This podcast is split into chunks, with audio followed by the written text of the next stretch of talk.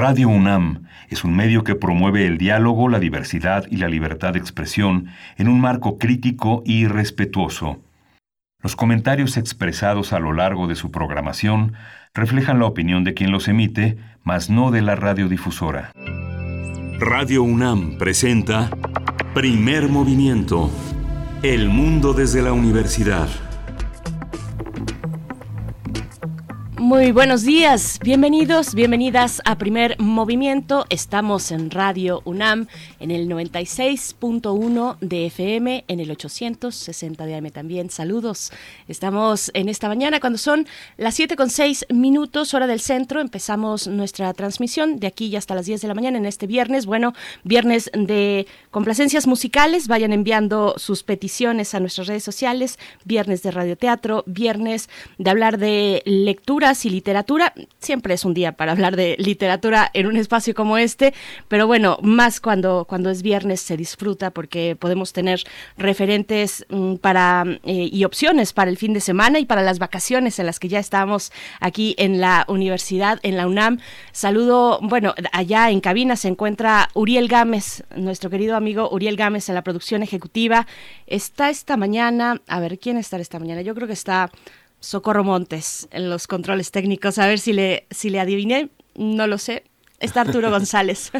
y por ahí ya se encuentra Miguel Ángel Quemain. ¿Cómo estás, Miguel Ángel? Buenos días. Hola, Berenice. Buenos días. Buenos días a nuestros amigos de la Universidad de Chihuahua. También ya en el, eh, en, el pleno asueto en Ciudad Cuauhtémoc, Ciudad, Ciudad eh, Juárez y la ciudad de Chihuahua, aunque sabemos que la radio nunca descansa y sobre todo estas radios universitarias que están dedicadas a que las cosas perduren, a que las cosas sean también un patrimonio y que es muy importante porque se pueden retransmitir contenidos muy, muy, muy ricos como el que vamos a hacer entre eh, desde el próximo lunes y, en dos semanas más. Vamos a hacer una, hicimos una selección, Frida Saldívar y Uriel Gámez hicieron una selección de lo más importante, de lo más rico, de lo más perdurable, de lo más aleccionador de 2020 para que puedan estar eh, escuchándonos, seguir al, al pie del cañón, como se dice, Berenice. Así es, y nosotros regresamos en vivo el 4 de enero con ustedes y bueno, pues así va a estar este periodo vacacional que es que sí, que sí necesitamos para tomar nuevas fuerzas y más cuando hemos tenido un año como este. Bueno, también eh, antes de comentar lo que vamos a tener hoy en el programa, pues también hoy decir que es el último día de nuestro compañero Uriel Gámez. Eh, el último día que nos acompaña en esta jornada cotidiana, en este espacio. Uriel va por otros horizontes laborales, seguro muy exitosos. Y bueno, pues querido Uriel, en, nombre de todo el equipo, ya sabes, te deseo lo, mejor. Realizaste un trabajo extraordinario, en verdad, muy, muy importante para el equipo, tu trabajo desde la producción. Y, también fuimos muy afortunados, yo fui muy afortunada al trabajar contigo, creo que ese sentimiento eh, se da y permea en todo el equipo. Te deseamos lo mejor, querido Uri, y pues sigue creciendo, sigue siendo el gran productor que ya eres ahorita, en este momento, a tu corta edad, además, muy joven. Sí, muy joven. Y además eh, algo que, es, eh, que caracteriza a la universidad es la posibilidad de que el servicio social sea una manera de conducirse, de entrar en materia. Las instituciones eh, universitarias que tienen un espacio para las personas que hacen el servicio social en ellas, pues son realmente muy importantes. Son espacios donde se aprende, donde se está muy en casa y se puede continuar en casa, pero es esta casa, esta casa la UNAM es una casa en el mundo, totalmente situada en lo universal. Así que enhorabuena, Uriel, buen viaje y, y siempre se regresa a casa. Así es la tradición. Así es, bueno, la situación nos impide despedirte, querido Uriel, como te mereces pero ya llegará el momento de encontrarnos otra vez y, bueno, yo estoy segura que vamos a coincidir en más de una ocasión, por supuesto desde la amistad, esa ya la tienes asegurada. Eh, y bueno, en, en, el lugar que ocupa ahora Uriel estará próximamente en enero, empezará sus eh, labores Violeta Berber. Ella es una joven ingeniera en audio, ingeniera en audio y productora musical. Nos va a estar acompañando a partir de enero, así es que también bienvenida Violeta. Violeta ha estado ya trabajando también en mucho, la queremos bien. Eh, bienvenida Violeta. Pues bueno, con esto vamos a comentar lo que ocurrirá en esta mañana de viernes, viernes de ocio. Gato, ¿estás ahí? Es la obra ganadora del Premio Hispanoamericano de Poesía para Niños 2020. Vamos a conversar con la autora Evelyn Moreno, ella es escritora y ganadora del premio. Sí, justamente. Vamos a tener también en nuestra nota nacional. Ah, tenemos un radioteatro, nada menos que un cuento de Navidad de Dickens, eh, publicado por Editorial Trillas, adaptado por Frida Saldívar. Es un cuento que se publicó en Trillas en 2015 y bueno, es una muy buena sorpresa para nuestros radioescuchas. Y bueno, para la segunda hora seguimos con los balances de cierre de año, este corte de caja de 2020, balance y perspectivas en la educación en México y los nuevos retos provocados por la pandemia. Vamos a conversar, es, será una charla amplia, dedicamos un buen tiempo a este tema fundamental, la educación en este año Vamos a conversar con el doctor Manuel Gil Antón. Él es investigador del Centro de Estudios Sociológicos del Colegio de México, especialista en sociología de la educación. Y también en la misma charla nos acompañará el doctor Ángel Díaz Barriga, doctor en pedagogía por la UNAM, investigador emérito del Instituto de Investigaciones sobre la Universidad y la Educación también de la UNAM. Sí, y hoy tenemos en la voz de Berenice Camacho la poesía necesaria. Por supuesto, todo listo. Me toca cerrar el año con la poesía y después tendremos una mesa del día dedicada a la reflexión. Vamos a tener nuestros que acostumbramos eh, programar y compartir con ustedes cada mes, Sócrates Café, el papel de la filosofía en la vida cotidiana. Ese, el Sócrates Café es un espacio de reflexión que precisamente indaga a través de las preguntas, mm, para llegar a más preguntas, pero finalmente también para generar un espacio de comunicación, un espacio de comunidad como es el que proponemos aquí en primer movimiento. Vamos a estar con Christopher Phillips, filósofo, escritor, y también con el doctor Guillermo Hurtado, investigador del Instituto de Investigaciones Filosóficas de la UNAM. Sí, y vamos a, justamente vamos a tener ese, ese espacio eh, en el que vamos a reflexionar sobre para qué sirve la filosofía en la vida cotidiana. Y bueno, nos vamos a nuestra información diaria relacionada con COVID en la UNAM, en, en lo nacional y lo internacional. COVID-19. Ante la pandemia, sigamos informados. Radio UNAM.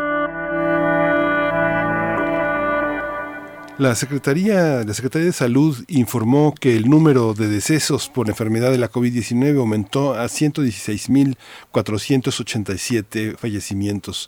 De acuerdo con el informe técnico que se ofrecieron ayer las autoridades sanitarias, los casos confirmados acumulados se incrementaron a 1.289.487. En información internacional, la Unión Europea comenzará el 27 de diciembre la campaña masiva de vacunación contra COVID-19. Ursula von der Leyen, eh, presidenta de la Comisión Europea, escribió en su cuenta de Twitter lo siguiente. Es el momento de Europa. El 27, 28 y 29 de diciembre empezará la vacunación a través de la Unión Europea. Protegemos a nuestros ciudadanos primero, así dijo la titular de la Comisión Europea, la presidenta de la Comisión Europea, y bueno, se prevé que en los próximos días la Agencia Europea del Medicamento apruebe el prototipo elaborado por Pfizer BioNTech. Sí, en la información de la UNAM, la UNAM a través de la Facultad de Ciencias Políticas y Sociales firmó un convenio de colaboración con el Instituto Nacional Electoral, perdón, para realizar por séptima ocasión el monitoreo y análisis de contenido de las noticias de radio y televisión relacionadas con las precampañas y campañas electorales del proceso electoral 2020-2021. El rector Enrique Graue afirmó, perdón, que este trabajo se efectuará con toda responsabilidad e imparcialidad.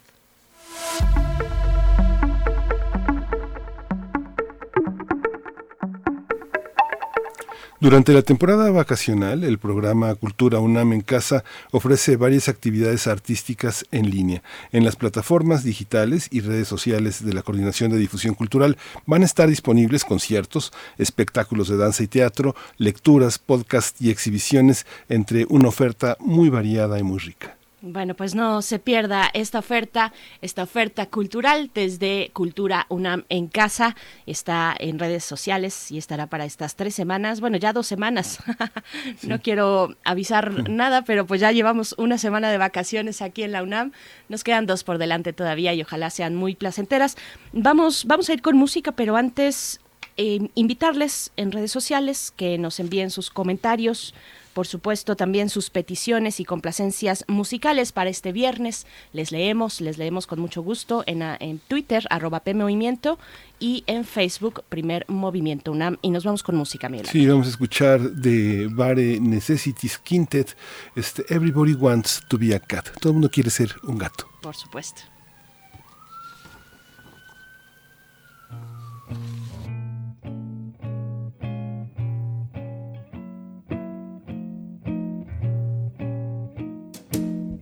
Everybody wants to be a cat because a cat's the only cat who knows where it's at. Everybody's speaking of on the feline bee cause everything else is obsolete.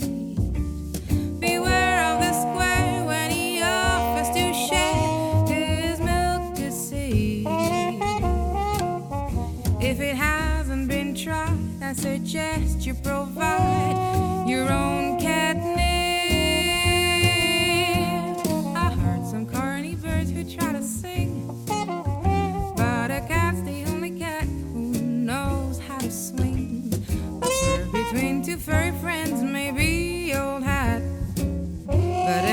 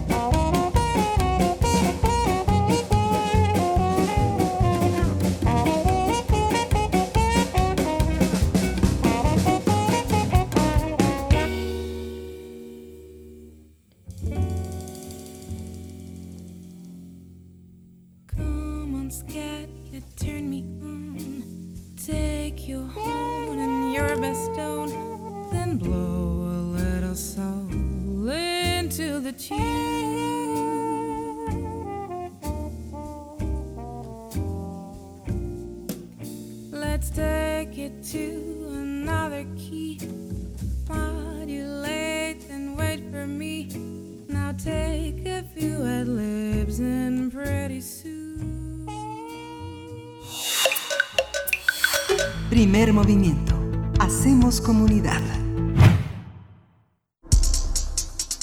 Viernes de ocio. Por la obra Gato, ¿estás ahí? La escritora, poeta y, editora, y editora mexicana Evelyn Moreno fue galardonada con el Premio Hispanoamericano para Niños 2020. El reconocimiento fue otorgado por la Fundación para las Letras Mexicanas durante su décima séptima edición. Además, le fue entregado un premio de 200 mil pesos y la publicación de su libro que será editado por el Fondo de Cultura Económica. Evelyn Moreno participó bajo el seudónimo de Avellana, junto con otros 22 escritores de diversos países. Comenta que eligió el género infantil porque es una forma de aferrarse a la infancia, de volver a jugar con el lenguaje y los sonidos. La escritora asegura que es importante la poesía para niños, a pesar de que las casas editoras prefieren la narrativa porque es más segura comercializar. Sin embargo, considera que la poesía debería ser un gran mercado porque a los niños les gusta jugar y cantar, así como los juegos de palabras y la repetición. Evelyn descubrió la literatura infantil cuando clasificaba libros en la biblioteca Vasconcelos. Desde entonces le maravilló la forma en cómo se dirige a los niños y el reto que implica escribir con sensibilidad. En su obra cuestiona preguntas a dónde irán los gatos cuando salen de la casa. Vamos a conversar sobre la poesía para niños y también sobre su obra Gato, estás ahí. Este día está con nosotros ya en la línea Evelyn Moreno, escritora, autora de Gato, estás ahí, ganadora del Premio Hispanoamericano de Poesía para Niños 2020. Evelyn, buenos días, felicidades, qué bueno que estás aquí, qué bueno que cerramos nuestro año con niños, con poesía para niños. Felicidades. Muchas gracias, Miguel Ángel Berenice. Es un gusto también para mí este compartir con ustedes un poco de del poemario y, y de la poesía para niños. Gracias, Evelyn Moreno. Felicidades, enhorabuena por este reconocimiento. Pues bueno, te pregunto, mm, muchas preguntas hay que quiero eh, exponer contigo. La primera tal vez sería, ¿cómo fue tu primer acercamiento? Nosotros dábamos esta introducción que eh, en un trabajo tuyo dentro de la Biblioteca Vasconcelos, pues te fuiste, eh, hiciste este trabajo de inmersión en la literatura infantil. ¿Cómo fue? Cuéntanos un poco de eso. Sí, trabajando en esta biblioteca fue como descubrí la literatura dirigida a los niños bueno, antes era yo lectora de poesía narrativa, pero no me había acercado yo a este género en particular.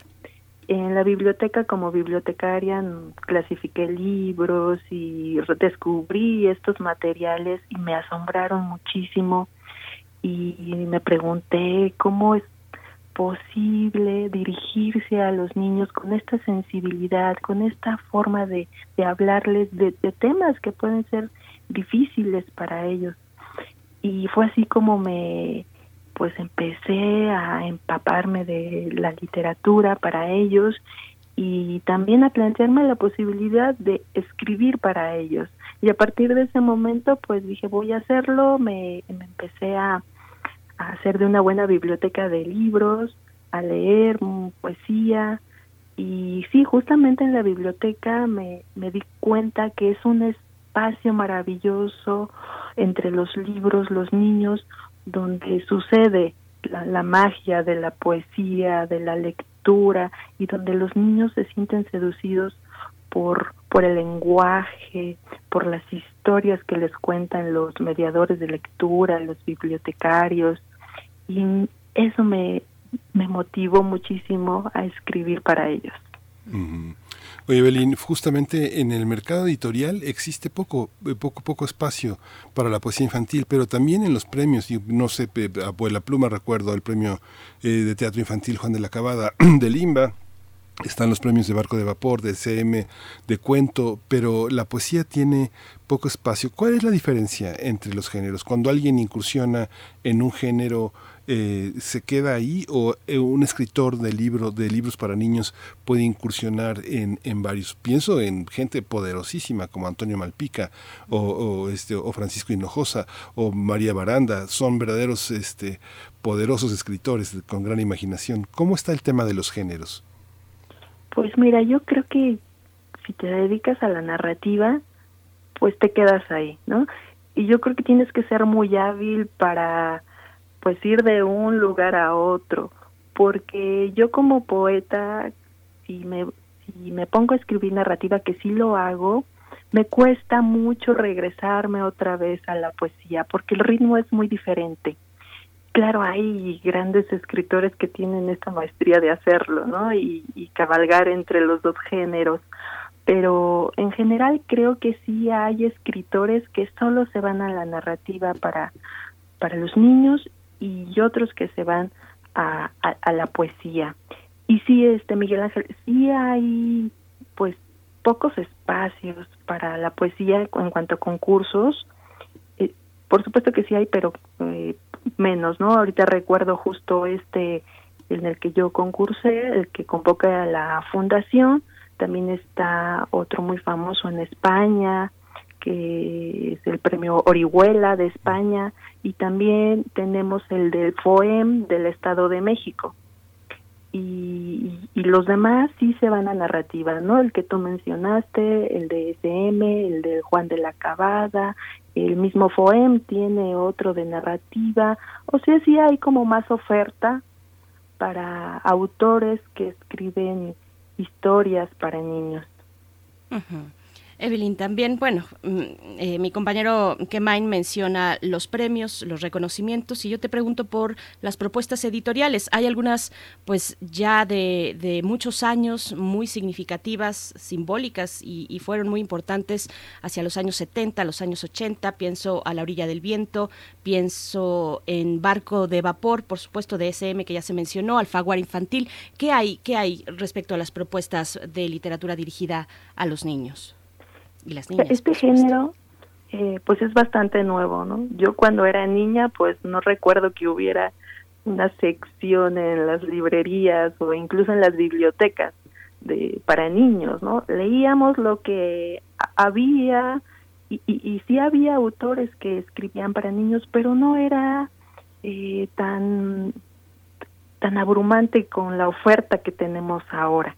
Eh, entonces es un género como que tiene quizá dos décadas eh, y donde pues hay muchas ofertas para para los niños.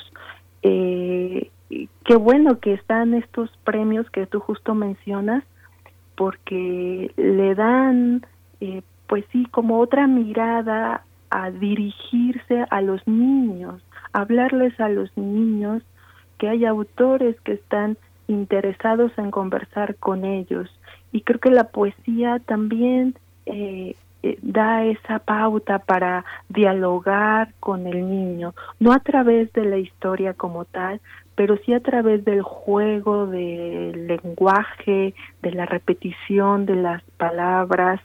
Creo que la poesía eh, tiene esta capacidad eh, para dialogar y conversar con los niños también. En el ámbito editorial, ahora que también lo menciona Berenice, pareciera que todo lo que tiene que ver con niños eh, tiene que venir eh, de la mano de un ilustrador. Tú, que has sido editora, ¿cómo acompañar? Hoy tenemos muchas eh, posibilidades con archivos QR, con vínculos a, música.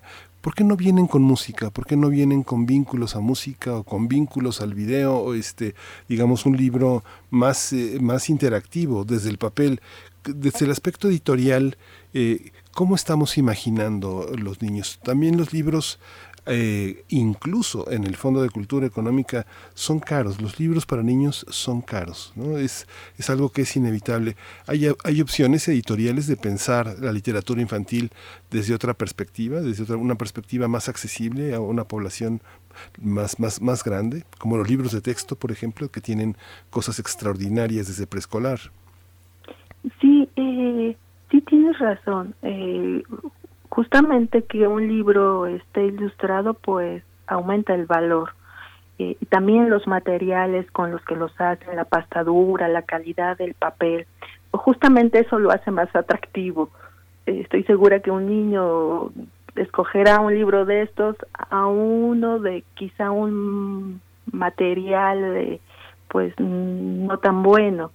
Eh, y sí creo que creo que un libro para niños sí debe tener una cierta calidad diferente a los otros porque debe ser atractivo a los ojos. Los los niños de inmediato conectan con la imagen.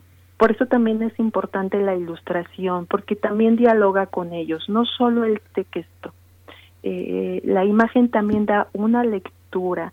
En, en estos libros por ejemplo que son libro álbum, pues son una doble lectura, la que ofrece el texto y la imagen. Entonces, ahí es muy importante que, que, los libros estén ilustrados. Creo que hay editoriales, por ejemplo, El Naranjo, eh, que tienen eh, plataformas digitales donde el libro obviamente es mucho más barato porque no está en papel, y son interactivos, son muy, muy bonitos, muy llamativos porque las imágenes se mueven. Eh, y, obviamente el costo es mucho menor. Creo que esa es una muy buena opción. Y, y claro, esto que mencionas de eh, que algunos podrían ir acompañados de música, también hay unas propuestas, sobre todo para niños pequeños, de arrullos y, y estos materiales también de, de de libros que vienen como afelpados, con tela, eh, donde el, bebé puede tocarlos, morderlos, eh, pero sí sé que no hay tanta, sobre todo en la primera infancia, creo que no hay tanto material, pero sí existe, sí es verdad lo que dices, son, son materiales caros, pero también el Fondo de Cultura tiene una colección eh, de esta de La Orilla del Viento que son muy económicos, que puedes comprar un libro o una historia por 50 pesos o un poquito más, pero por eso esta colección está dedicada a hacerla accesible y es llamativa, tiene ilustraciones y ahí justamente podemos encontrar a Francisco Hinojosa, por ejemplo. Claro, claro. Y bueno, también en cuanto a imagen, yo pienso y gráfica, pienso en Alejandro Magallanes, el libro libro, el libro de los garabatos, donde ya Alejandro eh, aborda un nivel distinto de la imagen, donde la misma imagen o la gráfica es la propuesta en sí, en sí misma, la propuesta literaria desde la imagen. Y bueno, Evelyn, mm, perdón, te vamos a pedir, si tienes oportunidad, de compartirnos un fragmento, por favor, eh, de Gato, ¿estás ahí? ¿Tienes ahí a la mano? Sí, claro. Voy a, presentarles primero unos fragmentos, son unas preguntas cósmicas que yo me hice sobre gatos. ¿Cuántos gatos giran alrededor de la Tierra? ¿Por qué en la Luna hay un conejo blanco y no un gato enroscado? Los pelos de gato en un rincón son galaxias en formación. Un gato negro es la bóveda celeste. ¿Será que en el cosmos hay una pluma sin ave, una pelota que siempre gira y una bola de estambre? Estas son unos, unas preguntas cósmicas. Maravilloso, maravilloso, Evelyn. Muchas gracias por compartir. Pues bueno, Miguel Ángel, nos vamos acercando Todavía tenemos sí, un poco de Sí, nos estamos acercando, nos vamos acercando al final. Evelyn, también hay una parte que editar, tener un premio como este abre las puertas para editorial, para editoriales internacionales. ¿Cómo, cómo estás en ese sentido? ¿Piensas continuar en este con este trabajo? ¿Es algo que, que, que piensas que consolide tu carrera como escritora? Si es que se puede hablar que un escritor tiene una carrera. Sí, eh, claro, para mí me llena mucho motivación, mucho aliento el premio, porque además es mi primer libro publicado. Y con un premio, pues imagínate, eh, me, da muchísimo impulso para seguir explorando y seguir escribiendo poesía, que es, es el género que a mí, a mí me interesa, eh, porque creo que la poesía tiene algo que la narrativa no tiene y que es la intensidad en el lenguaje. Eh, la poesía puede abrir la palabra, puede explicarnos el mundo, eh, no de lo no lo literal, sino la metáfora, lo que hay detrás, lo que esconde la palabra. Y me interesa mucho que los niños eh, pues miren de, bueno, ellos ya lo hacen, ¿no? Ellos miran de esta forma eh, pero que no lo pierdan, que, que sigan descubriendo el mundo con imágenes, con la metáfora y con el juego que tiene la palabra. Evelyn, también, bueno, sí, como dice Miguel Ángel, nos estamos mm, ya, estamos a punto de despedirnos eh, de esta charla, pero te pregunto que nos recomiendes y que nos digas quiénes son para ti los grandes referentes de la poesía para niños y para niñas. Yo pienso, por ejemplo, en la rima, pienso en la rima y en el juego que tiene un personaje tan importante como Dr. Seuss, por ejemplo, que bueno, formó todo un mundo fantástico y maravilloso que también incluye ilustraciones, por cierto. Pero ¿quiénes son? ¿Quiénes son esos referentes que nos puedes compartir? Pues mira, hay en, México, por ejemplo, está María Baranda, que justo mencionó Miguel Ángel, que tiene una gran obra de, poesía para niños, para adultos también, pero me parece un gran referente. Y también hay una chilena que es muy productiva y, tiene muchos libros, eh, María José Ferrada, que también eh, me parece una propuesta muy interesante porque su estilo es entre narrativa y, poesía. Entonces, eh, ella juega un poco con los dos géneros. Ellos, esas dos me parecen muy valiosas. También está Juan Lima, eh, que es argentino, eh, está María mm, Marta Riva Palacio, que es mexicana también. Eh, son los que en e- este momento se me ocurren y que pues son los que los que más admiro. Por supuesto. Este, Pues bueno, muchísimas, sí. Miguel Ángel, nos vienen muchos nombres a, a la mente, Sí, yo sí. creo, ¿no? Rafael Sí. Pombo, por ejemplo, eh, ya otros que se van más a la narrativa como y clásicos como Roald Dahl, eh, Claro. ¿quién más por ahí estará? Bueno, Juan Ramón Jiménez, eh, ¿no? Sí, claro. Un clásico. José Martí. José Ajá. Martí. M. Broson también, MB Ajá. Broson está por ahí. A ver, mm, ya dijimos María Baranda. Bueno, sí, sí hay, sí hay varios. Eh, René Grossini, por ejemplo, ¿no? Bueno, Claro, ahí solamente para ir dando algunos referentes. Sí. Sí, Sí, sí, pues, el propio Fran- sí, No, sí, sí. Francisco Hinojosa, ¿no? Claro. sí, claro. Y bueno, nunca uno terminará de hacer un reconocimiento al trabajo que hizo Daniel Golding en el Fondo de Cultura Económica, Michel Petit. Ha habido muchos críticos, mucha gente que ha estudiado con mucho rigor el tema de la literatura infantil. Nuestra ex compañera Juana Inés de Esa hizo una maestría, una maestría muy importante en Estados Unidos y siempre ha sido un referente en, como lector, como consejero, como asesor editorial en ese territorio. Hay, hay personas eh, muy, muy valiosas en este, en este terreno de la literatura infantil que vale la pena seguir y apoyar, ¿no? porque sí es muy importante, es un trabajo muy solitario el del editor infantil. ¿no? Así es. Pues Evelyn Moreno, escritora, autora de Gato, estás ahí, eh, eh, ganadora también por esta obra del Premio Hispanoamericano de Poesía para Niños 2020. Un gusto, un placer conversar contigo. Te deseamos lo mejor en este camino que, que vas emprendiendo con esta primera publicación. Gracias, Evelyn.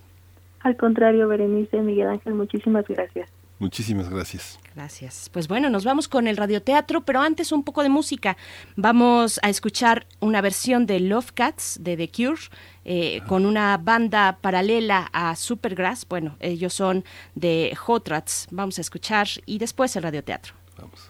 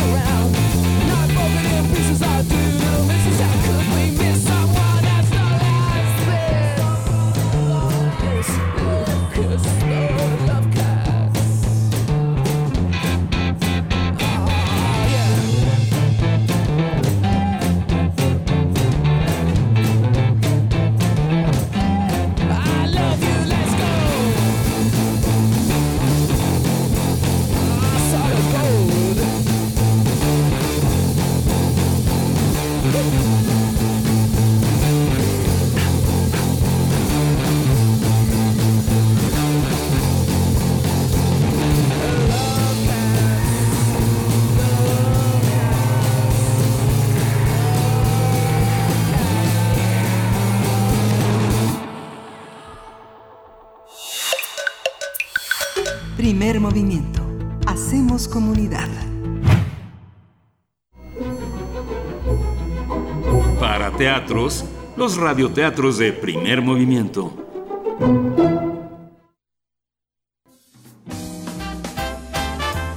Cuento de Navidad de Charles Dickens, Editorial Trillas, 2015, México.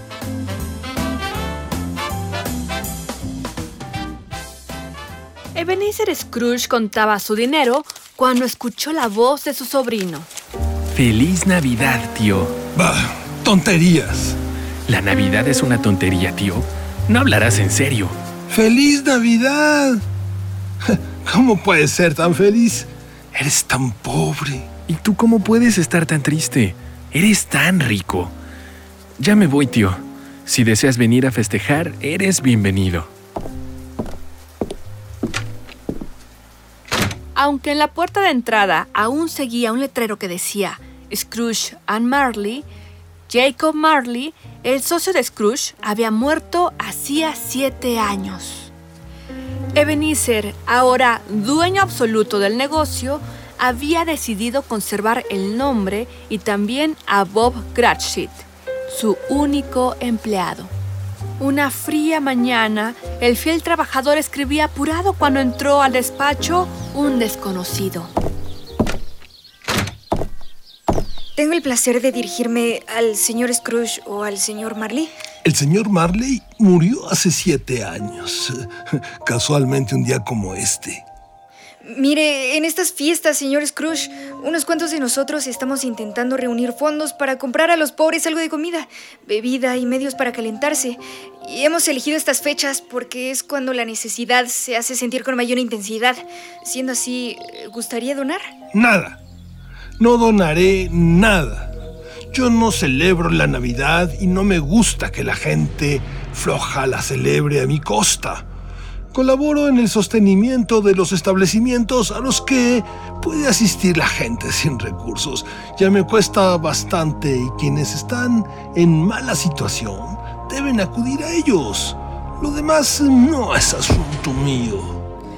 Viendo claramente que sería inútil seguir insistiendo, desconcertado, el desconocido se retiró. Esa misma noche, al llegar a su casa, Ebenezer se disponía a cenar cuando le pareció ver un fantasma. ¿Qué significa esto? ¿Quién eres?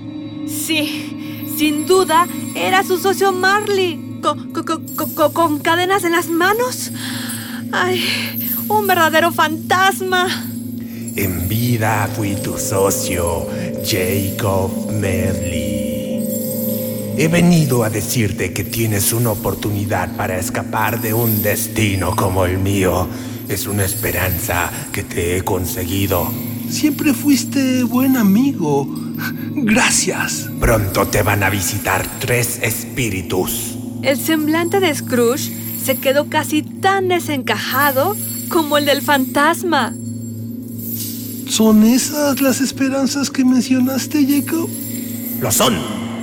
Yo... Yo casi estoy pensando que mejor no. Sin esas visitas no podrás evitar tu destino tan terrible como el mío. El primer espíritu llegará esta madrugada cuando las campanas de la iglesia den la una en punto. ¿No podrán venir los tres juntos a la vez? Espera al segundo a las 3 de la mañana y al tercero al filo de las 5 cuando suene la última campana del reloj. Y diciendo eso, se esfumó como la niebla. Scrooge pensó, bah, tonterías. Y agotado, se fue directamente a la cama, donde se quedó profundamente dormido. Cuando Scrooge despertó, la oscuridad era tan intensa que al mirar desde la cama apenas podía distinguir la ventana de su aposento. En ese momento, el ruido de las campanas atrajo su atención y entonces permaneció atento a la hora. Eran las doce. Scrooge se había dormido después de las dos y no era posible porque hubiera dormido un día entero. Tampoco podía ser mediodía, pues no había luz de sol. Se Seguramente el reloj se averió, pensó. Se asomó por la ventana y se percató de que había una niebla y un frío intenso que gobernaba el mundo. Sin poder encontrar ninguna explicación, volvió a la cama y tras madura reflexión, llegó a la conclusión de que todo había sido un sueño. Permaneció así hasta que transcurrieron otros tres cuartos de hora y súbitamente recordó que el fantasma le había anunciado una aparición cuando la campana diera la una. Ya es la hora y nada de nada. Ay, ay, ay, pero había hablado antes de que terminara de sonar la campana y a la una, junto a su cama, pudo ver claramente al primer fantasma. ¿Es usted, señor, eh, el espíritu del que me hablaron? Así es. Soy el fantasma de las navidades del pasado. La voz era amable, pero parecía que hablaba desde muy lejos. ¿Del tiempo lejano? No, de tu pasado. He venido a ayudarte. Levántate y ven conmigo. Atravesaron la pared y volando salieron de la ciudad que se perdía a lo lejos para dar paso a un helado día de invierno cubierto de nieve. ¡Santo cielo! Yo nací en este lugar. Aquí viví cuando era niño. Llegaron hasta la escuela donde Benícer había estudiado y éste observó que todo permanecía en su sitio, tal como lo había dejado hacía tantos años. La escuela no está vacía. Aún está allí un niño solitario, abandonado por sus compañeros. Scrooge sabía que aquel niño era él mismo y se entristeció. Ambos caminaron hacia el salón lleno de pupitres. El chiquillo solitario leía sentado en un banco. Scrooge se sentó cerca de un fuego exiguo y le rodaron las lágrimas al ver a su pobre y olvidada persona tal y como había sido. El espíritu le tocó en el brazo y señaló hacia el pequeño, absorto en la lectura. De pronto aparecieron todos aquellos extraordinarios personajes que le habían hecho compañía en su solitaria infancia. Ahí estaban Ali Baba, Robinson Crusoe y... Pobre muchacho. ¿De qué se trata? Nada. Anoche un chico estuvo tocando en mi puerta. Desearía haberle dado algo. Eso es todo. El fantasma sonrió pensativo y lo condujo de nuevo hacia otra Navidad. Al abrir los ojos, Ebenezer se vio una vez más en la escuela. Ahora ya era un joven y junto a él estaba Fan, su pequeña hermana que lo abrazaba y besaba. Ya en la ciudad se detuvieron frente a un gran almacén y el espíritu le preguntó a Scrooge si lo conocía. Conocerlo. Pero si es el viejo Fezziwig. Vivo otra vez. Y Dick, mi compañero de trabajo. ¡Qué sorpresa! Scrooge lo recordaba todo, disfrutaba con todo y se sentía realmente emocionado.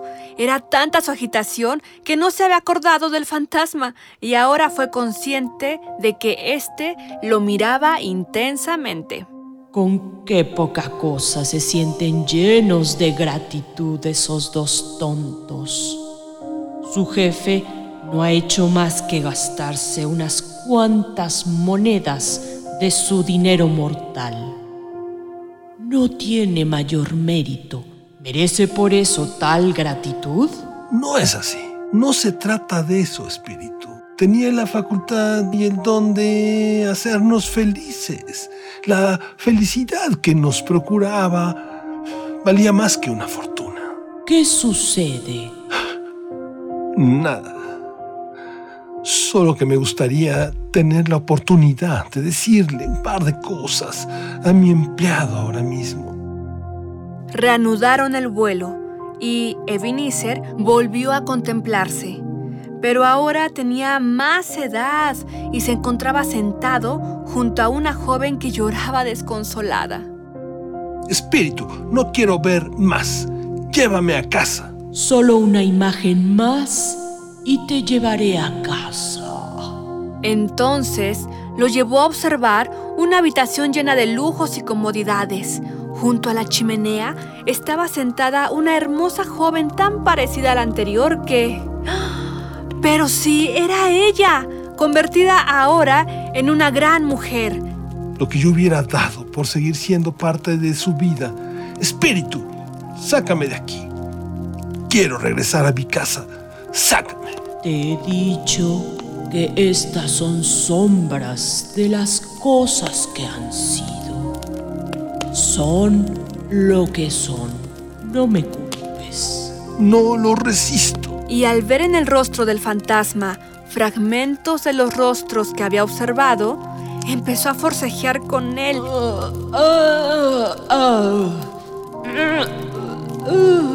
Y muy pronto cayó en un profundo sueño.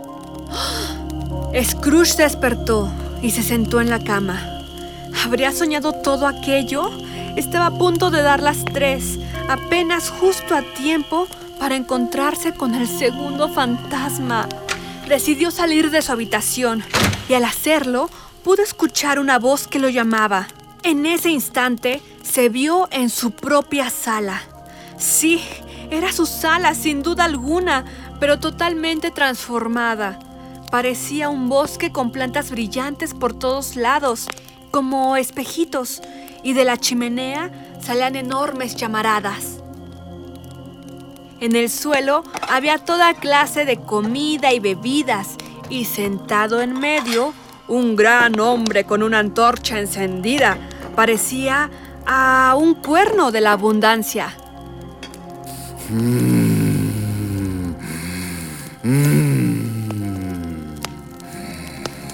Pasa, pasa. Soy el fantasma de la Navidad del presente. Ven. Llévame a donde tú quieras. Anoche aprendí una gran lección.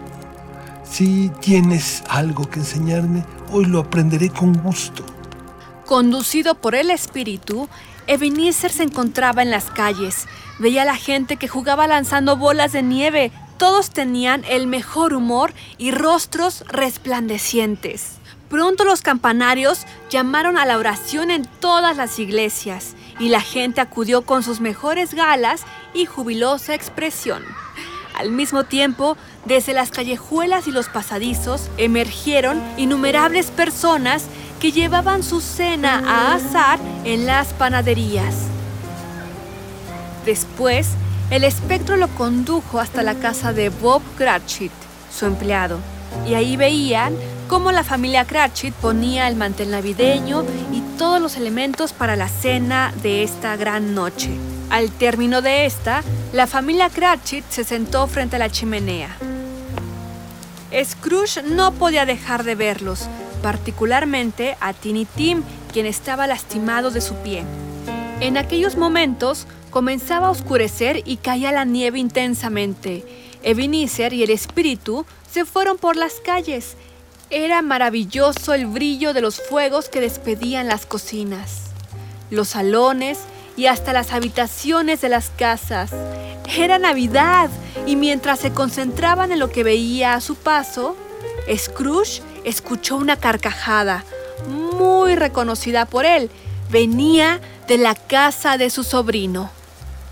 Después escucharon villancicos y comenzaron a jugar. Scrooge quería integrarse a los juegos. Al parecer, había olvidado por completo los motivos por los que estaba allí. La cena desapareció y el espíritu y Ebenezer reanudaron el viaje. El tiempo transcurría y Ebenezer recibía la visita del tercer y último fantasma. Las 5 de la mañana. El tercer fantasma se acercó despacio hasta la cama de Scrooge. Era alto y su presencia lo llenó de temor. ¿Acaso estoy frente al espíritu de la Navidad del futuro? El espíritu solamente señaló con la mano. Scrooge lo siguió y ambos se elevaron en el aire. Llegaron hasta un grupo de hombres de negocios que no dejaban de ver el reloj. El espíritu se detuvo al lado de ellos. Scrooge no lo podía creer. Estaba ante la hora de su propia muerte y la gente no sentía remordimiento ni pena por él. Siguieron el viaje hasta el establecimiento del viejo Joe, quien era comprador de metal, ropa vieja, botellas, y en ese momento entraron dos mujeres con pesados bultos y detrás de ellas llegó también el empleado de la funeraria. Scrooge escuchaba y contemplaba horrorizado al grupo de personas que se disputaban el botín, sin mostrar el menor respeto por el hombre que había muerto. De pronto, la túnica del fantasma se convirtió en la columna de su cama y Scrooge se dio cuenta de todo. Era 25 de diciembre. Viviré en el pasado, en el presente y en el futuro. Los tres espíritus del tiempo me darán más fuerza interior y me ayudarán. Ay, Jacob Marley, es el día de la Navidad, no me lo pierdo. De inmediato se puso en acción. Salió a la calle y compró el pavo más grande que pudo existir en ese pueblo para dárselo a la familia de su empleado, la familia Cratchit. De ahí corrió hacia la alcaldía y donó a quien originalmente había rechazado. En cuanto cayó la tarde, Ebenezer Scrooge se encaminó hacia la casa de su sobrino. Ofrecía un aspecto tan entrañable y cordial que tres o cuatro personas simpáticas le dijeron Buenos días, señor, que tenga feliz Navidad. Eran los sonidos más alegres que había escuchado. Al llegar a la casa de su sobrino, pidió entrar y en cinco minutos se sentía como en su hogar. Nada podía ser más entrañable. La sobrina era tal como la había visto y a Topper, otro de los invitados, también lo reconoció cuando llegó. Y a la hermana de la sobrina y a todos los demás. Todo era como lo había visto con el segundo fantasma, pero había una gran diferencia. Él formaba parte de la reunión y compartía con ellos la dicha de la Navidad. Maravillosa reunión, maravillosos juegos, maravillosa convivencia, maravillosa felicidad.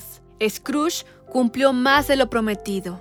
Lo hizo todo y muchísimo más. Se convirtió en el jefe, el amigo y el hombre más bueno que se conoció en la ciudad y en cualquier otra ciudad o pueblo del mundo. Muchas de las personas que lo conocieron cuando era tacaño y amargado se reían al ver su cambio, pero él nunca les prestó atención, pues su experiencia en la víspera de Navidad lo había vuelto lo bastante sabio para comprender que nada bueno sucede sin que otras personas se dediquen a juzgarlo. Su propio corazón reía y eso le bastaba. En el futuro, Scrooge no volvió a toparse con aparecidos y siempre se dijo de él que sabía mantener el espíritu de la Navidad. ¡Qué gozo! ¡Salud! Deseo estar con todos ustedes, querida familia. ¡Feliz Navidad!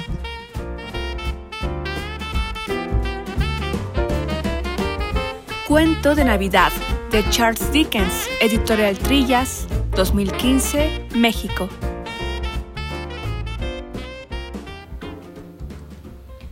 Cuento, cuento de Navidad, el clásico de Dickens y con este radioteatro, un radioteatro que se tomó su tiempo porque bueno, es el último del año. Es con el radioteatro que cerramos nuestras emisiones de este año.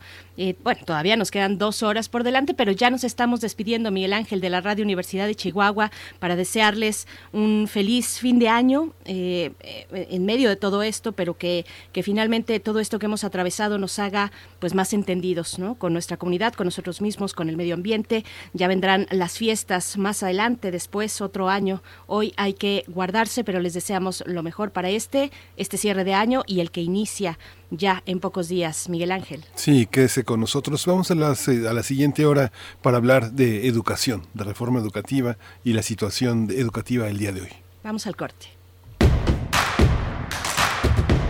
Síguenos en redes sociales. Encuéntranos en Facebook como Primer Movimiento y en Twitter como arroba PMovimiento. Hagamos comunidad.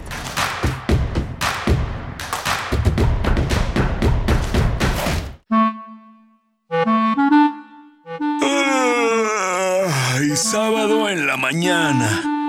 Traes la pijama puesta, nada que hacer. ¿Sabes qué hora es? Sí. Es hora de Hocus Pocus, un mundo lleno de magia, curiosidades y mucha diversión.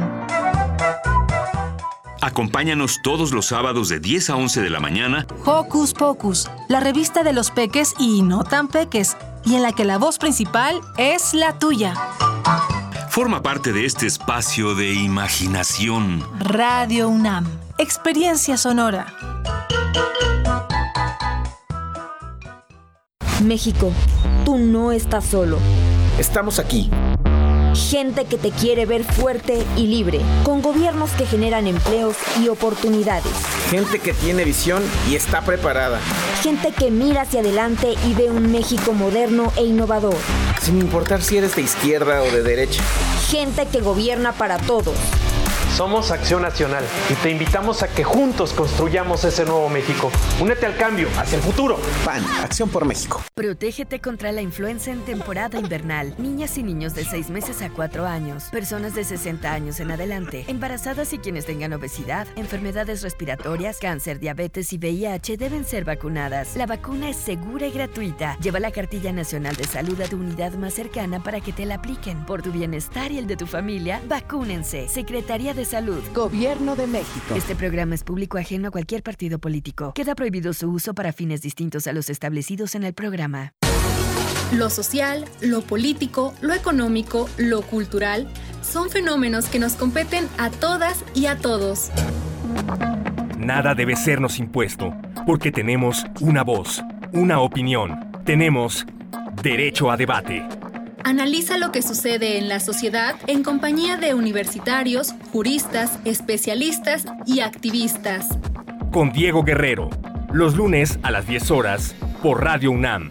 Expresarnos es nuestro derecho. Radio, UNAM, experiencia sonora.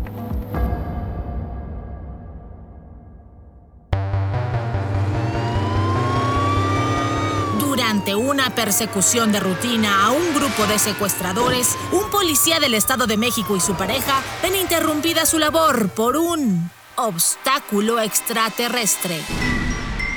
Radio UNAM te invita a escuchar las psicodélicas experiencias de Juan González y el pareja tras su abducción extraterrestre en la radionovela Juan González en el planeta SAS. Escúchala cada domingo a las 16 horas hasta el 27 de diciembre por el 96.1 de FM y por el 860 de AM.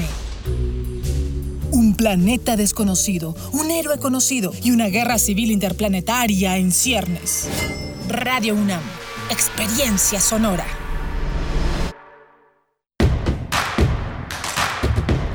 Queremos escucharte. Llámanos al 55 36 43 39 y al 55 36 89 89. Primer movimiento. Hacemos comunidad. Hola, buenos días. Eh, Ya estamos de regreso en primer movimiento. Hoy es viernes, viernes eh, 18 de diciembre. Es el último día de clases para algunas universidades, para algunas escuelas todavía que tienen un- una semana de diferencia con el calendario de algunas universidades eh, públicas como la UNAM, por ejemplo. Pero iniciamos, son las 8 de la mañana con 4 minutos. esta garganta de despedida de, y de entrada a diciembre estaba fatal.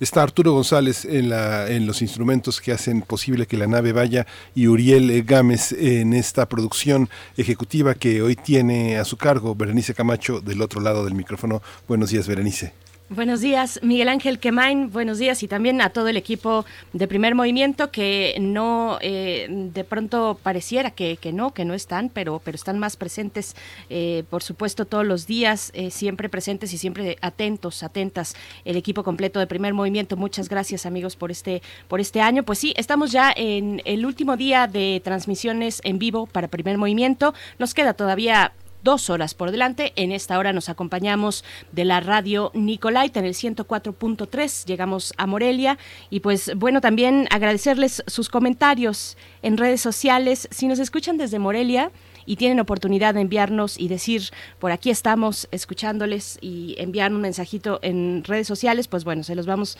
a agradecer mucho. Nos da siempre mucho gusto poder leerles a todos, a todos ustedes, a parte de la comunidad universitaria, que, que bueno, la comunidad universitaria que ya está de vacaciones para el caso de la UNAM, pero nuestro, nuestro auditorio es mucho más amplio que eso, pero los que ya están descansando, pues felices vacaciones, los que no, ojalá que lleguen pronto porque este año ha sido denso, tiene una densidad importante y el descanso eh, pues se hace todavía más valioso en estos días. Nos escribe Mayra Elizondo por acá. Eh, despidiendo también a nuestro querido compañero Uriel Gámez y deseándole mucho éxito en este nuevo momento laboral que tiene eh, Uriel Gámez, pues bueno, y todos los que vienen por delante. nos unimos a esos buenos deseos, querido Uri. Y pues también está por acá Laura. Lemanscat está por aquí eh, hablando de la charla que tuvimos sobre Gato Estás ahí, la obra ganadora del Premio Hispanoamericano de Poesía para Niños 2020. Esta conversación que tuvimos con la autora Evelyn Moreno. Pues bueno, gracias Laura por comentarnos. Martelena Valencia, también eh, Armando Cruz, Mayra Elizondo, que ya mencionábamos. Eh, Miguel Ángel Gemirán, Alfonso de Alba Arcos también está por acá, R. Guillermo, Carla Salazar, Abel Arevalo, Huehuetlacatl, todos ustedes que nos escriben y los que no también, muchas gracias por permitirnos acompañarles en este año que ya se nos está acabando, Miguel Ángel. Sí, justamente, y que se acaba, pero que le recordamos, como lo hemos hecho en nuestras eh, recomendaciones culturales, que continúan un conjunto de actividades muy ricas eh, por parte de la Coordinación de Difusión Cultural de la UNAM. La Secretaría de Cultura también tiene propuestas interesantes y algunos otros espacios, como por ejemplo hoy se, se estrena en, en, Yucatán, en Mérida, un trabajo muy interesante del Teatro La Rendija que se va, hoy se estrena eh, este 18 de diciembre a las 8 de la noche en el horario de la Ciudad de México, una ópera de Germán Romero que se llama Tu cuerpo partido, a partir de toda una mitología y toda una cuestión maya, a partir de la lengua maya, eh, bajo la dirección de Raquel Araujo, que se va a transmitir también 19 y 20 de diciembre a las 11 y 8 de la noche eh, respectivamente en la, en la página de fan de Teatro de la Rendija. Si teclee usted Teatro de la Rendija y va a poder ver un trabajo verdaderamente interesante de, este, de, este, de esta compañía teatral que desde hace ya muchos años está en Mérida, Yucatán. Por supuesto. Y bueno, antes de irnos con, vamos a tener esta, en esta hora una conversación amplia sobre la educación en México. Vamos a hacer un balance y también perspectivas eh, de la educación en México y los nuevos retos que nos ha traído la pandemia, los retos que ya se asoman y que son importantes, urgentes, algunos para el próximo año. Hoy es el último día de clases de, de muchos chicos, de muchas chicas. Bueno, vamos a estar conversando con el doctor Manuel Gilantón. Él es investigador del Centro de Estudios Sociológicos del Colegio de México especialista en sociología de la educación. Y también nos acompañará en esa misma charla el doctor Ángel Díaz Barriga, doctor en pedagogía por la UNAM, investigador emérito del Instituto de Investigaciones sobre la Universidad y la Educación, también aquí en la UNAM. Antes de irnos, Miguel Ángel, eh, también convocarles a que nos compartan sus propuestas y recomendaciones de literatura para niños y niñas esta charla con la que abrimos eh, el día de hoy, pues ahí estuvimos dando varios referentes importantes. Seguro tú, Miguel Ángel, también conoces eh, algunos fundamentales, pero bueno, si ustedes tienen alguna recomendación que no haya sonado por acá, pues muy bienvenida en redes sociales para compartirla con el resto de la audiencia. Y nos vamos a ir con música, Miguel Ángel. Nos vamos a ir con música. Es una complacencia para Mayra Elizondo. Así es, una complacencia para Mayra Elizondo. Eh, y dice, si es posible, dedico, y claro que es posible, dedico esta canción a todos y especialmente a Benistófeles, a Benito Taibo, que seguro nos está escuchando. Yo vengo a ofrecer mi corazón, una versión de 1985, una canción de 1985 a cargo de Fito Páez.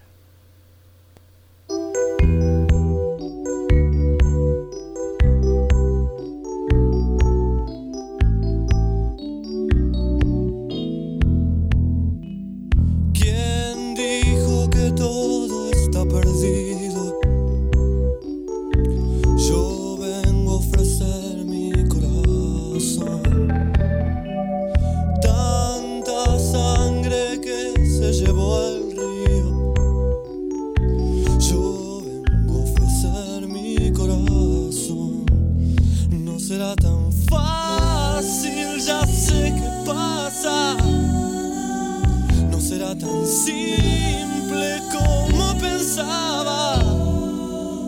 Como abrir el pecho y sacar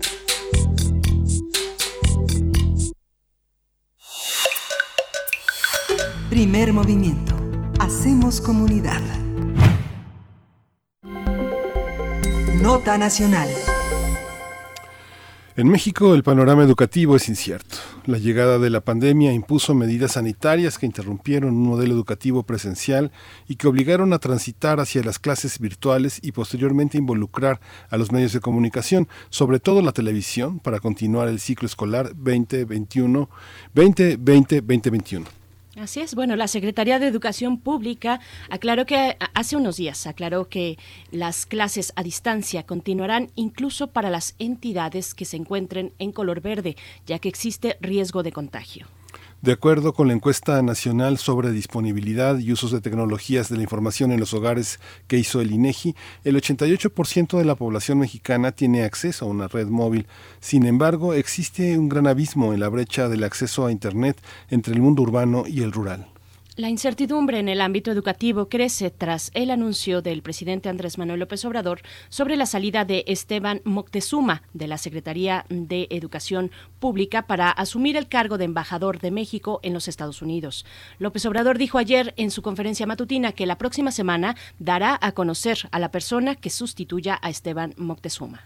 Vamos a realizar un balance y perspectivas de la educación en México y los nuevos retos que ha provocado la pandemia y eh, la aplicación de la reforma educativa. Hoy nos acompaña el doctor Manuel Gil Antón, él es investigador del Centro de Estudios Sociológicos del Colegio de México y es un especialista en sociología de la educación. Manuel, querido Manuel, bienvenido aquí a Primer Movimiento. Gracias por aceptar esta conversación. No, pero al contrario, muchísimas gracias a ustedes. Muy buenos Gracias. días. Buenos días, bienvenido, doctor Manuel Gilatón. También damos la bienvenida y agradecemos mucho su presencia a través de la línea al doctor Ángel Díaz Barriga. Él es doctor en Pedagogía por la UNAM, es investigador emérito del Instituto de Investigaciones sobre la Universidad y la Educación también de la UNAM. Doctor mm, Ángel Díaz Barriga, gracias por estar con nosotros una vez más. Bienvenido. Buenos días, un saludo, Manuel. Gracias, muchas gracias, muchas gracias, doctor Díaz Barriga.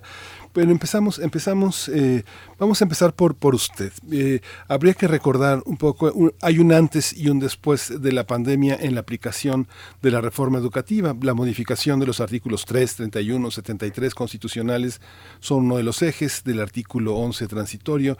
Hay varios artículos, el 14, hay varios eh, aspectos que tendríamos que recordar que, fue, que han sido inaplicables en la pandemia ¿Qué pasa con la reforma educativa de López Obrador? ¿Dónde la dejó? ¿Dónde la dejó la pandemia? ¿En qué situación estamos, doctor Ángel Díaz Barriga?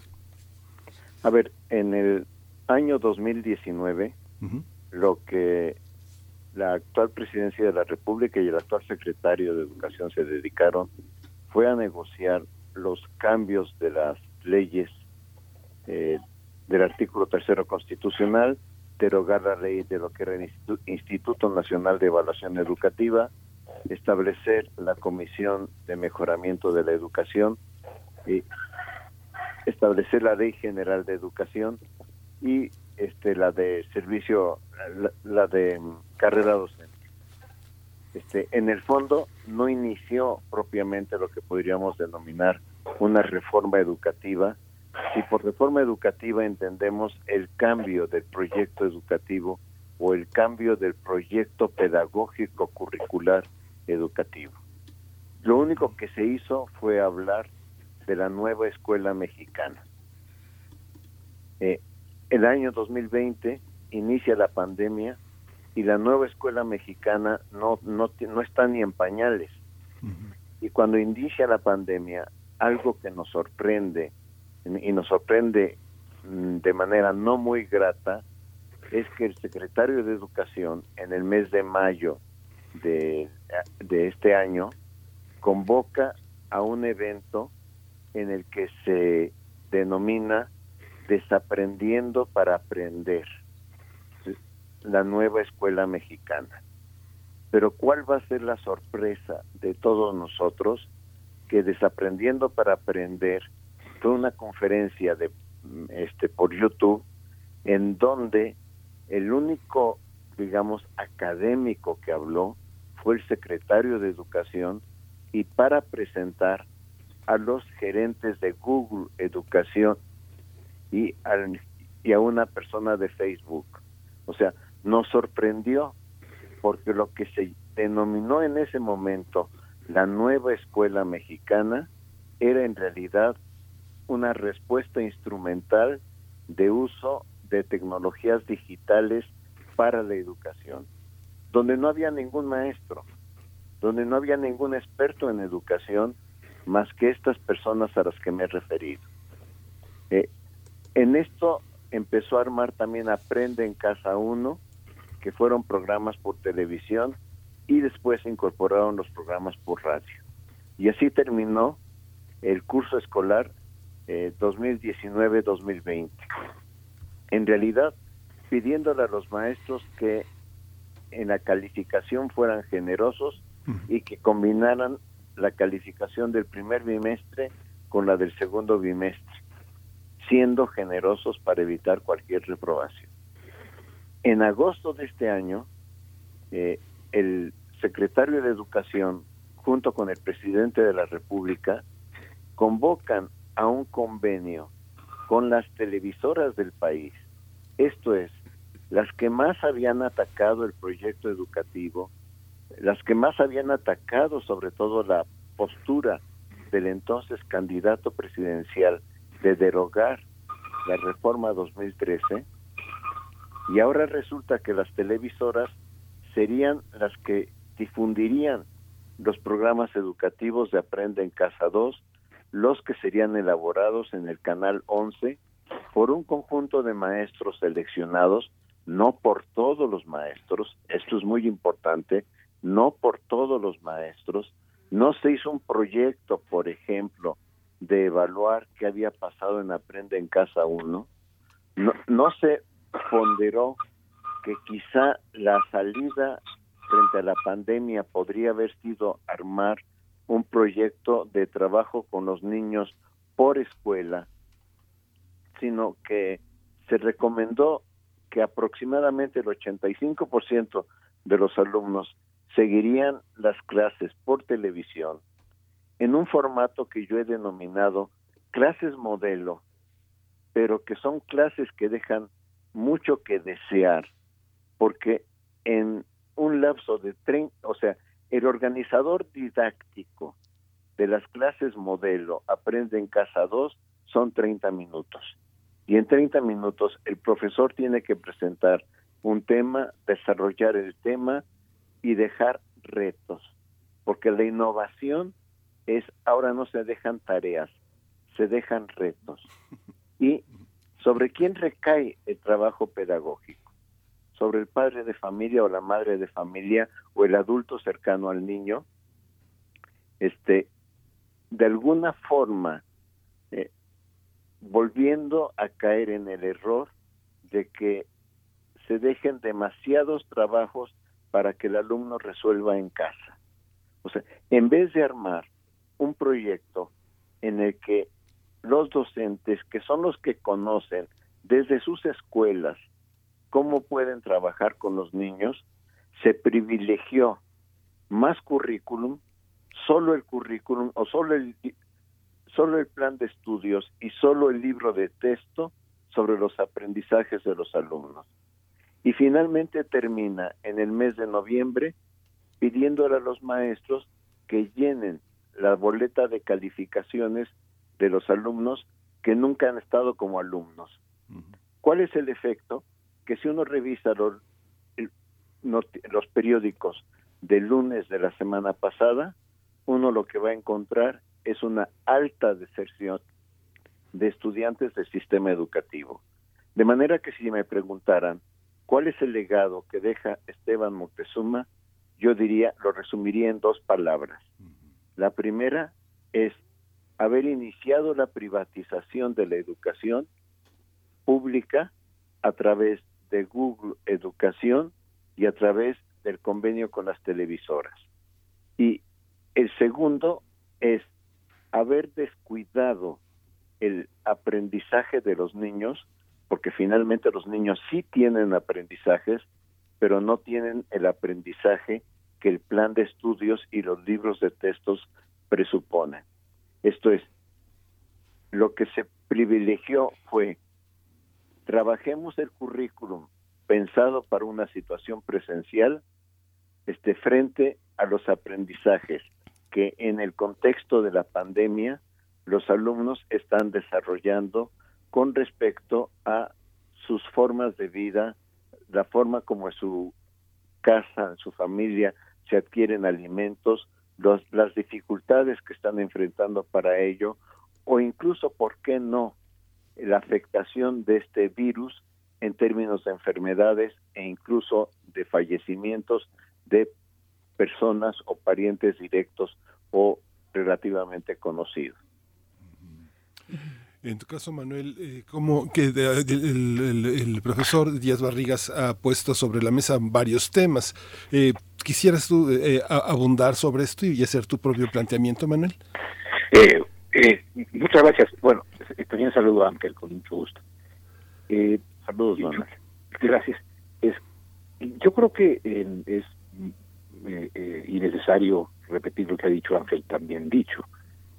un primer año dedicado a eh, hacer el marco legal, digamos, y negociar el marco legal, y un segundo año confrontado ante la situación que, que la pandemia suscitó y la manera en que acertadamente dice Ángel que se resolvió, eh, digamos, entre comillas, eh, quizá haciendo más caso a lo que fue la primera idea, que fue meter la escuela en la casa, en vez de eh, intentar, con la participación del magisterio y de las comunidades, eh, realmente generar procesos de aprendizaje en la casa.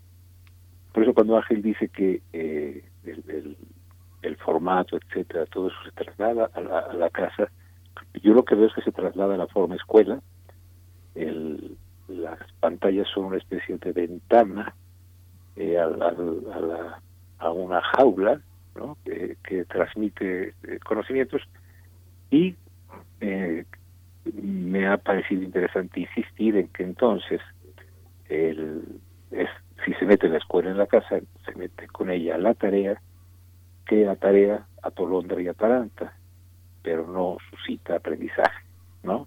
Estos que ahora llama, eh, se llaman retos, ¿no? En este sistema de, eufemismos que con cada vez cada vez son más más abundantes. Yo lo que creo es que podría contribuir a que nuestro público, además de lo que ha dicho Ángel, eh, también tuviese en cuenta es que eh, eh, en estos dos años, al terminar estos dos años, estamos a, dos años de iniciado el gobierno, en materia educativa tenemos un marco normativo y luego tenemos una organización para resolver la continuidad del curso escolar o el hacer de cuenta que el curso escolar continúa, porque se tomó una decisión que fue, eh, digamos, una, había una disyuntiva. Podemos organizarnos desde la lógica del control o desde la lógica de la creatividad. En otras palabras, también desde el centralismo o desde una eh, adecuada eh, descentralización de contextos, toda la variabilidad y la diversidad que tiene el país. Como se opta por la lógica del control, se emite un solo mensaje se espera lo mismo de todos, pero sobre todo hay una pregunta que, que me ha rondado mucho. Recuerdo el 3 de agosto cuando el señor presidente y el señor secretario eh, dicen cómo será el curso 2020-2021, en que así como a Ángel le llamó la atención que desaprender para desaprender para aprender fuese esa conferencia, en el arranque de los cursos de este, en las de clases de este, de este eh, pues estuvieran el presidente, el señor secretario y los cuatro concesionarios de las televisoras, y ni un profesor, ni una profesora. Eh, otra vez el, el, mensaje es, a ver, nosotros vamos a producirles, profesores, el, el, la clase, y ustedes van a reducir su trabajo a supervisar que el niño o la niña que la madre, el padre, quien se pueda, en general para enfatizar la desigualdad de género ha sido la madre, el, usted dé constancia de que el niño está ahí, mande la foto, vamos a hacer evidencias y una cadena de superficialidades, eh, porque creo que no se confió en que eh, preguntando al, al, al, magisterio, que es el que sabe a ras de aula cómo están las cosas, no se, no se desconsultó cómo hacer proyectos para eh, generar aprendizajes relevantes, para generar eh, aprendizaje en, en, en, la, en, la, en, este, en este periodo y sobre todo, una de las cosas que más creo tendremos que revisar en el futuro es que se dijo que este ciclo iba a tener como objetivos lo que ahora se llaman los aprendizajes esperados como si no hubiera pandemia. Es decir, vamos a tener una manera no presencial para hacer lo que estaba pensado hacer presencialmente bajo el supuesto de que el mundo no tenía lo que no podía haber previsto, que era una pandemia. Entonces, no hay ajuste, no hay una confianza en el magisterio a la diversidad, no hay un ajuste de, de aprendizajes. Por ejemplo, hubiese sido quizá mucho más eh, eh, interesante haber generado por diversos ciclos escolares gigantescos talleres de lectura, ¿no? Eh, eh, ciclos de cine, cuestiones de, de, programas sobre ambiente.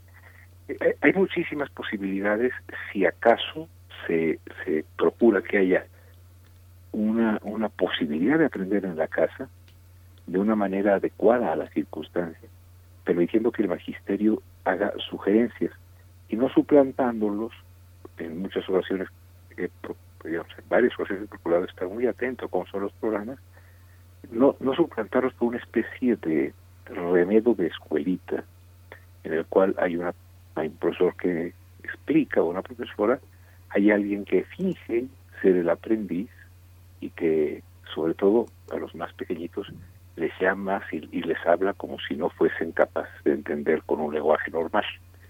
Entonces, yo creo que la, lo que yo podría añadir a lo que dijo Ángel es, perdimos la oportunidad de eh, lograr que el magisterio retomara desde las diversas situaciones que hay en escuelas multigrado, en escuelas rurales, en escuelas urbanas, etcétera, perdimos la oportunidad de tener diversos proyectos que ellos pudiesen eh, sugerir y ser apoyados y terminaría diciendo, pasó lo de siempre, la SEP al decidir controlar uniformemente, creo yo, lo que hace es decir a los profesores, hagan esto. ¿Cuándo tendremos una Secretaría Pública que en vez de pedir el apoyo de los profesores a sus planes centralistas, sea al revés? La SEP, la institución que apoye los proyectos educativos del magisterio mexicano en la diversidad del país. Doctor Ángel Díaz Barriga, bueno, ya eh, el doctor Manuel Gilantón nos deja abiertos también muchos escenarios y muchas cuestiones importantes, los ajustes en los aprendizajes, por ejemplo.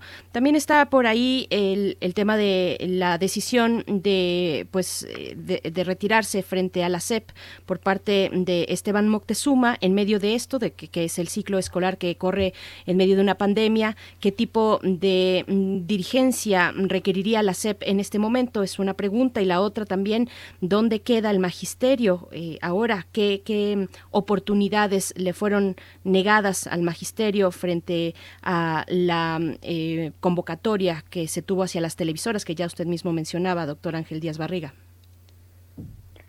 Yo aclararía una cosa. Eh, una cosa ha sido la intencionalidad de la autoridad educativa y otra cosa muy, muy diferente es la realidad del trabajo con los alumnos. Esto es, los maestros se las han arreglado de mil formas que no hemos investigado, de las cuales no hemos logrado documentar suficientemente, porque es cierto, uno enciende el televisor y uno puede ver que está el aprende en casa, pero la realidad es que varios maestros han encontrado una forma de, de vincularse con los alumnos y de incluso hacer videos, mandar videos, eh, hacer este, enviar tareas a los estudiantes, etcétera. ¿Qué es lo que perdió el sistema educativo en todo este contexto de la pandemia? Algo que le voy a retomar al profesor Tenti, yo eh, había escrito al principio de la pandemia que se perdió la oportunidad de revisar qué queremos o para qué queremos la escuela. El profesor Tenti me parece que lo dijo, lo, explica en uno de sus textos de una manera más, este, que me convence más. Dice, se dio una respuesta instrumental cuando se tenía la oportunidad, este, muy, muy importante de analizar los problemas estructurales de la educación. Esto es, nuestro sistema educativo venía mal, venía demasiado escolarizado, venía con un proyecto curricular alejado de la vida del estudiante. Entonces, la pandemia pudo ser la oportunidad para que revisáramos como sociedad, para que revisaran los maestros, para qué queremos la escuela, qué es lo que estamos buscando con la escuela en el siglo XXI. Y esto sencillamente se hizo de lado. O sea, se hizo de lado como si no existiera y la autoridad educativa se dedicó a dar respuestas instrumentales. Esto es, aprende en casa, Google Educación, este, hablar cada día y todavía el secretario de Educación en una conferencia que dio en un congreso académico este, la semana pasada, se puede encontrar en YouTube, volvió a hablar de la cantidad de docentes que serán capacitados en tecnologías porque la educación en sus términos, en palabras de él, dice, eh, la educación del mañana será mixta, será presencial y será a distancia. O sea, seguir con esta idea medio absurda de decir en todo el país vamos a digitalizar, en todo el país los alumnos van a tener la tecnología como la puerta de un modelo educativo para el siglo XXI, se traicionó la idea de aprende en casa, pero de la nueva escuela mexicana, porque la nueva escuela mexicana hoy por hoy no tiene contenido. Y si tiene contenido son tecnologías, lo cual me parece muy pobre, muy instrumental. Esto es, no pensamos, este gobierno prometió transformar la educación y no vemos un punto donde la educación se empiece a transformar. ¿Qué se espera del nuevo secretario de Educación? Pues un giro de 360 grados. Esto es volver a aquello que se dijo en campaña, que es darle valor al docente, reconocer el profesionalismo del docente. Algo que me incomoda incluso en la palabra capacitar, a los obreros se les capacita. Nunca hemos escuchado que el Seguro Social diga en sus pancartas, vamos a capacitar a los cardiólogos en las técnicas quirúrgicas de baja invasión. O sea, nunca vemos que frente a profesionales se les diga, los vamos a capacitar. ¿Por qué a los maestros, utiliza el, el lenguaje, capacitarlos en tecnologías? Porque no hemos reconocido el, el dominio que tienen de un saber y la importancia que tiene ese saber en un país tan diverso como el nuestro para que en realidad en cada escuela se vaya armando un proyecto pedagógico. Entonces, ¿qué se espera, en pocas palabras, del próximo secretario de Educación? Yo diría más pedagogía, más didáctica y menos capacidad de control, como decía ahorita el, eh, el doctor Gira. Y por otra parte, una mayor sensibilidad a reconocer que mientras los proyectos pedagógicos no surjan desde el magisterio para las condiciones específicas donde está cada plantel escolar, sencillamente nuestro sistema educativo no iniciará su transformación. Doctor Manuel Gilantón, pues le dejo la palabra con la misma pregunta en el fondo, que sigue en la expectativa finalmente hacia la próxima semana la designación de un nuevo titular o nueva titular de la SEP. Pero ¿cómo, cómo leyó usted esta salida de Esteban Moctezuma y qué perfil requiere la SEP ante, ante la pandemia, ante la emergencia, pero también ante la viabilidad de un proyecto de, de larga mira, de un alcance mucho mayor? Eh, sí, yo, yo creo que eh, la, forma en que yo eh, traté de, bueno, eh, enfrenté la sorpresiva noticia de este, este cambio, la salida del, del maestro suma eh, es que la primera cosa que llegó a mi cabeza fue, esto es inoportuno, esto, esto no se hace así. Es decir, estamos en medio de un río con una turbulencia probablemente inédita en términos sociales, de salud y educativos, y eh, el jinete a mitad del, del, del río, llevándoselo la corriente, dice vamos a cambiar de caballo. ¿A qué me refiero? A que, a ver, eh, está en curso todavía este este proceso que el maestro Moctezuma eh, encabezaba del Aprende en Casa 2. Eh, no, no será, quedará pendiente su evaluación, no estará él frente, para rendir cuentas al respecto.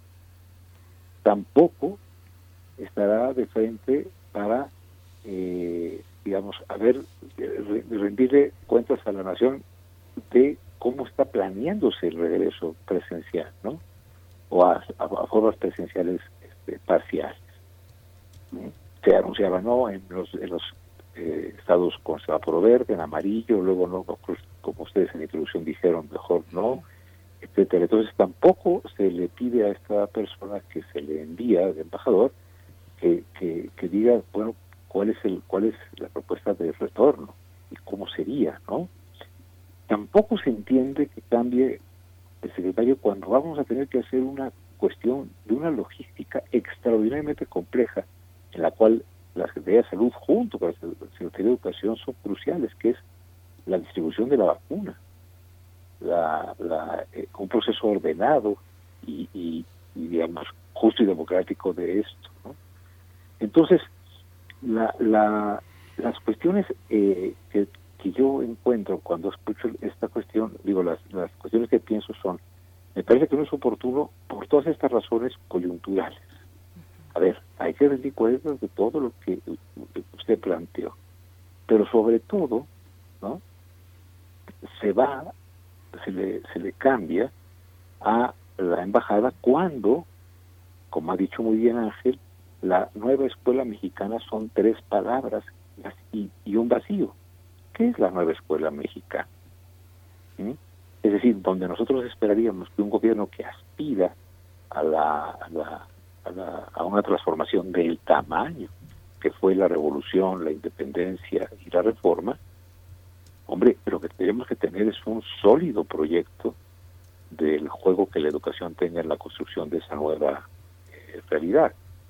Y sin embargo, eh, eh, se hacen los cambios legales, se dice que la innovación se trata de la nueva escuela mexicana y parece ser que eso se queda, o bien, como dice Ángel, quizá lo que tenía en mente el, señor Montezuma era las este, entiende que la nueva escuela mexicana es una modificación tecnológica.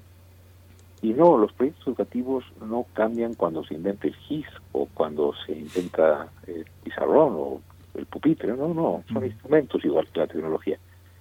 Cuando es cuando se piensa cuál es el cuál es el proyecto educativo que esta administración propone y sobre todo para qué educar, no cómo educar.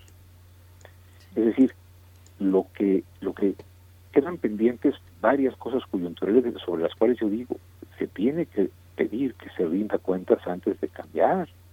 Y la segunda es cuestiones de largo plazo como fueron ¿qué, en qué consistió eh, la reflexión sobre una nueva escuela mexicana. Esas dos cuestiones me parece que hacen que sea muy inoportuno el momento, el momento del cambio. Porque de veras, no, no, no tiene eh, no, no, tiene mucha lógica estar ante una carencia tan fundamental en términos estratégicos como es la, definición de la nueva escuela mexicana y su participación del magisterio en ella. Y segundo, cuando se tiene esa lista de pendientes de corto plazo urgentes eh, sobre las cuales pues hay que hacer una evaluación sobre lo que sucedió. Entonces, digamos, en el, el momento del cambio es inoportuno y además el, el, la, la, sustitución de quien tenga que, ocupar ese puesto, la persona que lo, lo tenga que hacer, pues tiene frente a sí un país en el cual pues vamos a tener frente de frente eh, la, la problemática quizá de una un rebase de la capacidad para vender la pandemia con problemas de hambre, de empleo, de crecimiento económico, de violencia, de impunidad, ¿no? Y, y, en educación, pues yo creo que, yo considero que lo más probable es que, a diferencia de lo que proponía Ángel, que sería lo correcto, lo que vamos a tener es la elección de alguien que sea capaz pragmáticamente de lograr que este curso, eh, que este ciclo escolar culmine como si hubiera existido. Tiene razón Ángel, los profesores han hecho extraordinarias innovaciones, etcétera, pero no por la conducción de la SEP, sino salvo, digo, a pesar de ella. Entonces, desde el punto de vista general de la política, decir, bueno, que, que haya, eh, que, parezca que pasó, que parezca que, que este curso sí se dio y se aprendió todo como se debía, para que haya espacio para los que vienen detrás, y luego que se genere un retorno a lo presencial que tenga el menor impacto social y, el mayor impacto eh, político en un año en que va a estar muy muy eh, centralmente eh, ubicadas las elecciones para la el cambio de 15 gobernaturas y, y la Cámara de Diputados y muchos otros puestos. Entonces me parece que se va alguien que eh, negoció las cuestiones legales, enfrentó la pandemia del modo en que la enfrentó, que creo que tiene merece ser revisada y, y, ser criticada con, con tomando en cuenta la dificultad que implicaba, pero ahora lo que tiene que llegar es alguien que continúe ante esta emergencia y vamos postergando, como siempre, y si quieren con esto yo terminaría esta intervención, me parece que otra vez se subordinan a otros intereses, por ejemplo, ¿por, qué alguien que no tiene ninguna experiencia diplomática va a ocupar la primera o la más importante embajada de, México en el exterior? Pues porque es una racionalidad política. Pero esa racionalidad política que afecta, yo me imagino, a todas las personas de relaciones exteriores que han hecho méritos de una carrera diplomática, vuelve a darle un, cariz político a eso, pero además de, de hacer eso, deja tales tantos pendientes que lo que va a necesitar es una especie como del bombero que venga a ver qué hace. ¿no? Y otra vez postergamos la necesidad de la pregunta crucial que hacía Ángel Garriga. ¿Para qué educamos? ¿no? ¿Cuál es el horizonte educativo del país? Sacar más puntos en PISA, usar bien Google, este, Zoom, webs o todas estas cosas que hemos aprendido. Ese es el objetivo educativo de un país que quiere transformarse. Eso es la gran deuda, la gran asignatura pendiente, como se dice también ahora, que, que creo que, que nos queda. Y desgraciadamente no creo que la próxima semana se nombre a una persona que tenga eh, preferentemente lo que Ángel considera y coincido se necesita para una transformación educativa. Para atraer a, alguien que administre la, la, situación que está siendo de veras dificilísima. Esta, este aspecto de estar eh, eh, eh, en, un, en un ámbito federal se necesitaban 17 votos para estar para que se aplicara la, la, reforma educativa de del presidente, pero ¿cómo funcionan los estados? ¿Cómo estamos en ese, en ese nivel? Hay, un, hay una parte, doctor Ángel Díaz Barriga, que eh, pareciera que ignoramos de, todo este, de toda esta implementación educativa durante la pandemia. ¿Qué es lo que, qué es lo que ignoramos? Eh, fíjese que tuve oportunidad de escuchar la última, las últimas... Eh, el, último viernes en los que los profesores tuvieron oportunidad de, expresarse y varios directores en, la minuta general lo que se lo que se recogió fíjese que fue que ya no hay internet en gran parte de las escuelas por lo menos en la Ciudad de México y ya solo hay una línea telefónica que se paga. Digamos va a ser imposible volver a clases por lo menos porque ese ese presupuesto parece que ya se movió hacia alguna otra parte. Eso es lo que consigna la minuta. También otro aspecto que señala señalaban los profesores y los directores de las escuelas es que los profesores se abstuvieran de organizar reuniones con padres de familia en línea con más de 10 personas porque todo se convertía en un meeting. ¿Qué, ¿Qué, ignoramos de todo este proceso? ¿Qué papel juegan los padres? ¿Qué papel juegan los maestros y las autoridades que están jerárquicamente por encima de los profesores, los, los directores de las escuelas? Como investigador, como académico, ¿Qué es lo que usted piensa que habría que crear herramientas para entender lo que pasa y qué es lo que ignoramos? A ver, la primera palabra que me viene a la cabeza es diversidad. O sea, México debe renunciar ya a tener un proyecto educativo único o una propuesta educativa única para toda la nación.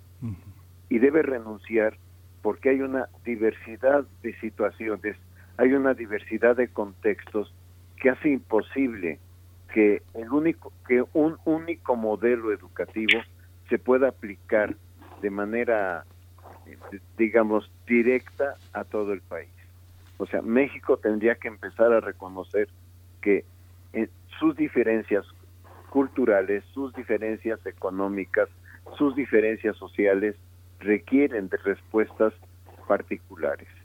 Y esto implicaría que una, para mí, una nueva escuela mexicana o una reforma educativa que tocara lo pedagógico y no solamente lo jurídico, partiera de construir comunidades escolares. Y entiendo por comunidades escolares, en primer lugar, la integración de la planta académica de docentes en torno a su director.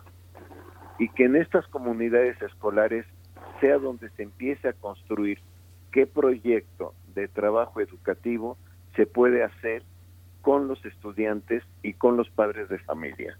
No es igual la posibilidad de involucramiento de los padres de familia de una comunidad rural a de una comunidad urbana. Sencillamente porque en la vida urbana eh, el padre y la madre de familia están llenos de otras actividades que les impiden de alguna forma estar detrás permanentemente de lo que está aconteciendo en la escuela. Entonces, este, y por otra parte, en las comunidades rurales, si bien hay la posibilidad de participación o de un poquito mayor de participación, al mismo tiempo hay menos escolaridad que las caracterice. Entonces, este, mientras no se piense en proyectos que partan de la comunidad y en este sentido ir viendo cómo la comunidad de docentes puede involucrar a la comunidad de estudiantes y a la comunidad de padres de familia, no vamos a avanzar. Esto implicaría una renuncia a la que el secretario de Moctezuma nunca quiso dar la espalda, que es a PISA. O sea, habría que dar la espalda a PISA y no solo a PISA, sino a todo el sistema de exámenes nacionales que se basan en construir estándares y en considerar que en realidad estamos fabricando moldes alumnos. Esto es, alumnos en la homogeneidad. Y habría que empezar a pensar que en realidad si nuestro sistema educativo va a tener un futuro, este futuro solo se podrá construir a partir de reconocer el valor y la importancia y la aportación de lo heterogéneo. Entonces, este, mientras no voltemos de esta forma, y esta era un poco la crítica que hacíamos en 2019, a que el, el cambio educativo solamente se quedara en el legislativo. El legislativo finalmente lo que hizo fue llegar a acuerdos entre ellos diciendo coloque este artículo, disminuye este artículo, etcétera, pero nunca pensó en qué educación necesita el país. Yo intentaría que en el futuro de la educación en México, y lo voy a decir con mucha claridad, el legislativo no se meta, los partidos políticos no se metan, que dejen que la escuela vaya armando los proyectos de trabajo pedagógico que pueda, porque es el director de la escuela y los maestros los que conocen qué pasa con los alumnos. Finalmente, solo como una reflexión tangencial, eh, hoy los padres de familia son los que están enviando lo que se llaman evidencias de aprendizaje a los docentes. ¿Por qué medio las envían? Por WhatsApp. Pero para tener WhatsApp tienen que tener datos. Hay padres de familia que se quejan que no tienen los suficientes datos para enviar los WhatsApp a los docentes. Y esto pensando además de que los docentes puedan bajar a la semana 150, 200, 300 WhatsApp de evidencias de los alumnos. O sea, este modelo, como está pensado, no va. Tenemos que decir, no puede seguirse trabajando en este modelo en el país. Pensemos realmente un país donde la escuela sea la unidad de trabajo pedagógico. Sí, Miguel Ángel. Justamente, sí, justamente el, el, tema de la organización, como usted señalaba, las herramientas con las que cuentan los docentes, pues son herramientas privadas, privadas que funcionan de manera privada. Hay esta parte, Manuel Gilantón, ¿cuál es la, eh, finalmente, ante los comentarios, estos últimos comentarios del doctor Ángel Díaz Barriga, que son verdaderamente radicales, radicales en la concepción de un sistema eh, concentrado en la diversidad? ¿Tú qué piensas? ¿Esta parte es, eh, es, perder poder político? ¿Qué pasa con las condiciones sindicales eh, si, se, si se organiza la vida educativa desde el punto de vista de la diversidad? ¿Qué pasa con la, con la parte de la este, nominativa del servicio de carrera de los profesores? Al ser todos evaluados de la misma manera, si están en el eje de esta diversidad, tendrían que ser evaluados en el marco de esa diversidad. Acceso a la cultura regional, a las lenguas regionales, este, eh, idiosincráticos. ¿Cómo, ¿Cómo emprender una tarea así? Que es, que es, muy interesante la propuesta. Eh, sí, eh, Ángel y yo las personas que han pensado como él muy bien en los problemas educativos, como con el conocimiento pedagógico especializado que tienen, en mi caso soy sociólogo, y eh, siempre aprendo mucho cuando escucho a Ángel y a, colegas pedagogos. Lo que yo creo es que desde el punto de vista de la, de, la sociología política, etcétera, lo que implicaría es a renunciar a la a, una tendencia de que la educación y el sistema escolar y educativo mexicano están hechos para controlar poblaciones, a soltar esa idea renunciar a esa idea de eh, control de poblaciones para eh, posibilitar que haya proyectos educativos que en el marco general, muy general del artículo tercero, se ajusten a las características de, las eh, regiones, las características culturales y todas las que señaló Ángel. En otras palabras, tenemos un sistema educativo que eh, es enorme, tiene un enorme peso en, el, en, el, en el gasto, tiene un enorme peso en, el, en la tensión política que genera quien lo controla y un muy poquito peso en soltar la creatividad que tiene el magisterio a través de las comunidades escolares de las que habla Ángel para que se generen proyectos. Estoy seguro por lo que yo he aprendido, que el aprendizaje en el país sería muchísimo más relevante, interesante y sobre todo generaría la gran carencia que tiene México. Tenemos que pasar de tener beneficiarios a tener ciudadanos y es que el beneficiario responde como la escuela le dice que haga para pasar un examen en PISA o en el de la escuela. Ser ciudadano es ser capaz de preguntar, entonces, si las comunidades escolares diseñaran, en insisto, en un marco de, convergencia de valores nacionales como la gratuidad, la laicidad, etcétera, diseñaran las modalidades específicas en los distintos, en la, diversidad del país, sí se perdería el, el, poder eh, político que significa este, controlar a la población y sería digno de un gobierno que se quisiera jugar el, todo su capital en la transformación del país. ¿Por qué? Porque al perder ese poder central, lo que se ganaría sería la posibilidad de generar en la diversidad personas que pregunten, comunidades de aprendizaje que impulsen eh, lo que el profe Piaget sabía muy bien. Nadie enseña nada, solo aprende el que aprende porque no es posible pasar conocimiento a otro. Entonces, ¿cuáles son las condiciones, cuáles son los ambientes de aprendizaje propicios para una comunidad, eh, un, pequeño ejido en cerquita de Yajalón, en Chitaltique, en Chiapas, que es distinto a una escuela en mesa, etcétera? Eso tenemos que confiar en el magisterio y tendríamos entonces que en las normales del país hacer una transformación para que se, se formen esos profesionales que Ángel eh, eh, solicita y que en buena medida ya, ya hay, porque así son los profesores en una gran proporción y las profesoras, que diseñen, que, que se les tenga confianza y que no se les conciba como operadores de un plan único, sino que se les considere como los diseñadores de la diversidad de posibilidades que genere el aprendizaje, para generar aprendizaje eso, es, pues, algo crucial. Sí.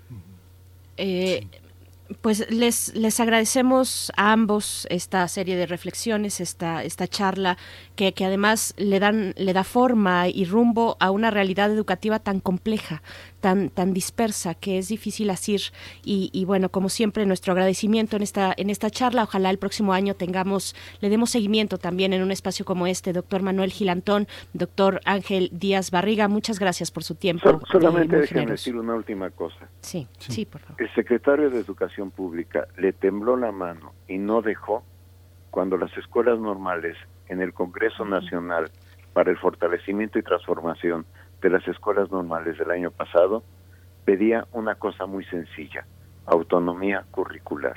Uh -huh. En este país, todo centralizado, es la federación la que establece el plan de estudios de todas las normales del país, sea de educación primaria, preescolar, secundaria, educación especial, etcétera, educación física, un solo plan de estudios para todas las escuelas normales esto no se sostendría en ningún proyecto que tratara de decir vamos a construir una nueva forma de hacer pedagogía.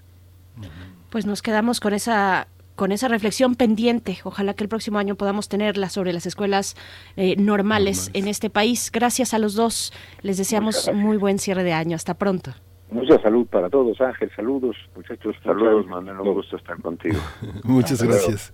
Gracias, doctores. Muchas Buen gracias. Año. Pues nos despedimos de la radio Nicolaita, nos escuchamos eh, eh, el próximo lunes que seguimos eh, enlazados, trenzados y nos escuchamos el próximo año. Este, vamos a la tercera hora de primer movimiento.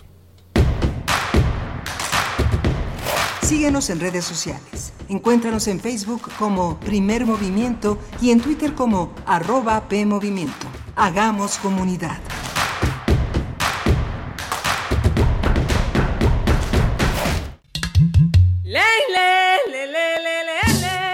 Cada lugar habitado por seres humanos tiene historia y cultura.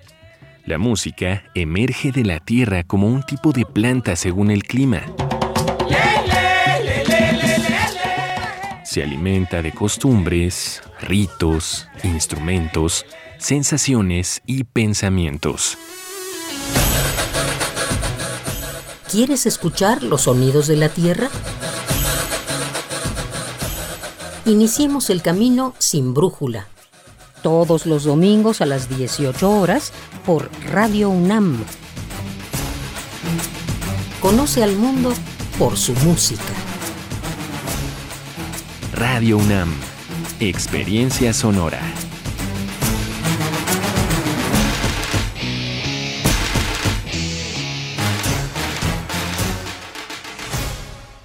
Ya inició el proceso electoral 2020-2021. Y en el Tribunal Electoral de la Ciudad de México protegemos tus derechos político-electorales respetando todas las medidas de seguridad sanitaria.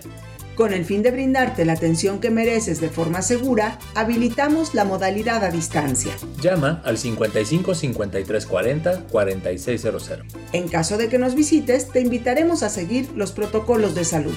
Tribunal Electoral de la Ciudad de México, garantizando justicia en tu elección. Hoy más que nunca, debemos cuidarnos ante la COVID-19. Es mejor no salir, a menos que sea indispensable. Mantén siempre la sana distancia y usa cubrebocas en lugares cerrados sin ventilación. Este fin de año dale amor a tus familiares y amigos, pero que sea por teléfono o en una videollamada. Si tienes síntomas, llama al 911 o acude a tu clínica lo antes posible. Recuerda, es tiempo de cuidarnos y quedarnos en casa. Gobierno de México. Maestro prevenido, vamos a grabar. Adelante. Soy Óscar de la Borbolla y quiero invitarlos a escuchar un nuevo programa, Las Esquinas del Azar. Óscar de la Borbolla. Sí, Juan, ¿qué estás? ¿Tú qué? estás haciendo aquí? Yo aquí trabajo. Juan, pues vengo a invitar a los radioescuchas de Radio UNAM uh -huh. a nuestro programa. ¿Nuestro? Es un espacio de diálogo para platicar de todo y en todos los lugares donde se puede platicar y a veces hasta donde no se puede o no se debe.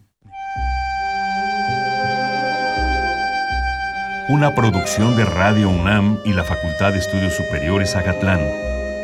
Las Esquinas del Azar. Todos los martes a las 10 de la mañana por el 96.1 de FM. Radio UNAM, Experiencia Sonora.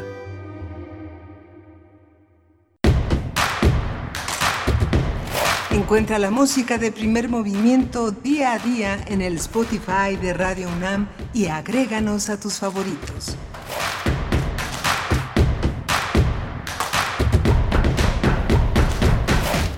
Ya estamos de vuelta en primer movimiento. Estamos iniciando nuestra tercera hora, la última ya en vivo de este año 2020.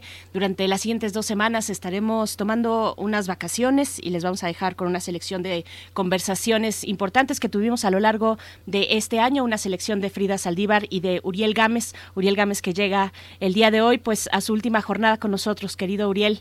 Te mandamos un fuerte abrazo. No nos podemos despedir como, como deberíamos, como quisiéramos, ahí estando con contigo en cabina porque hay que mantener la sana distancia, pero sabes que te deseamos lo mejor.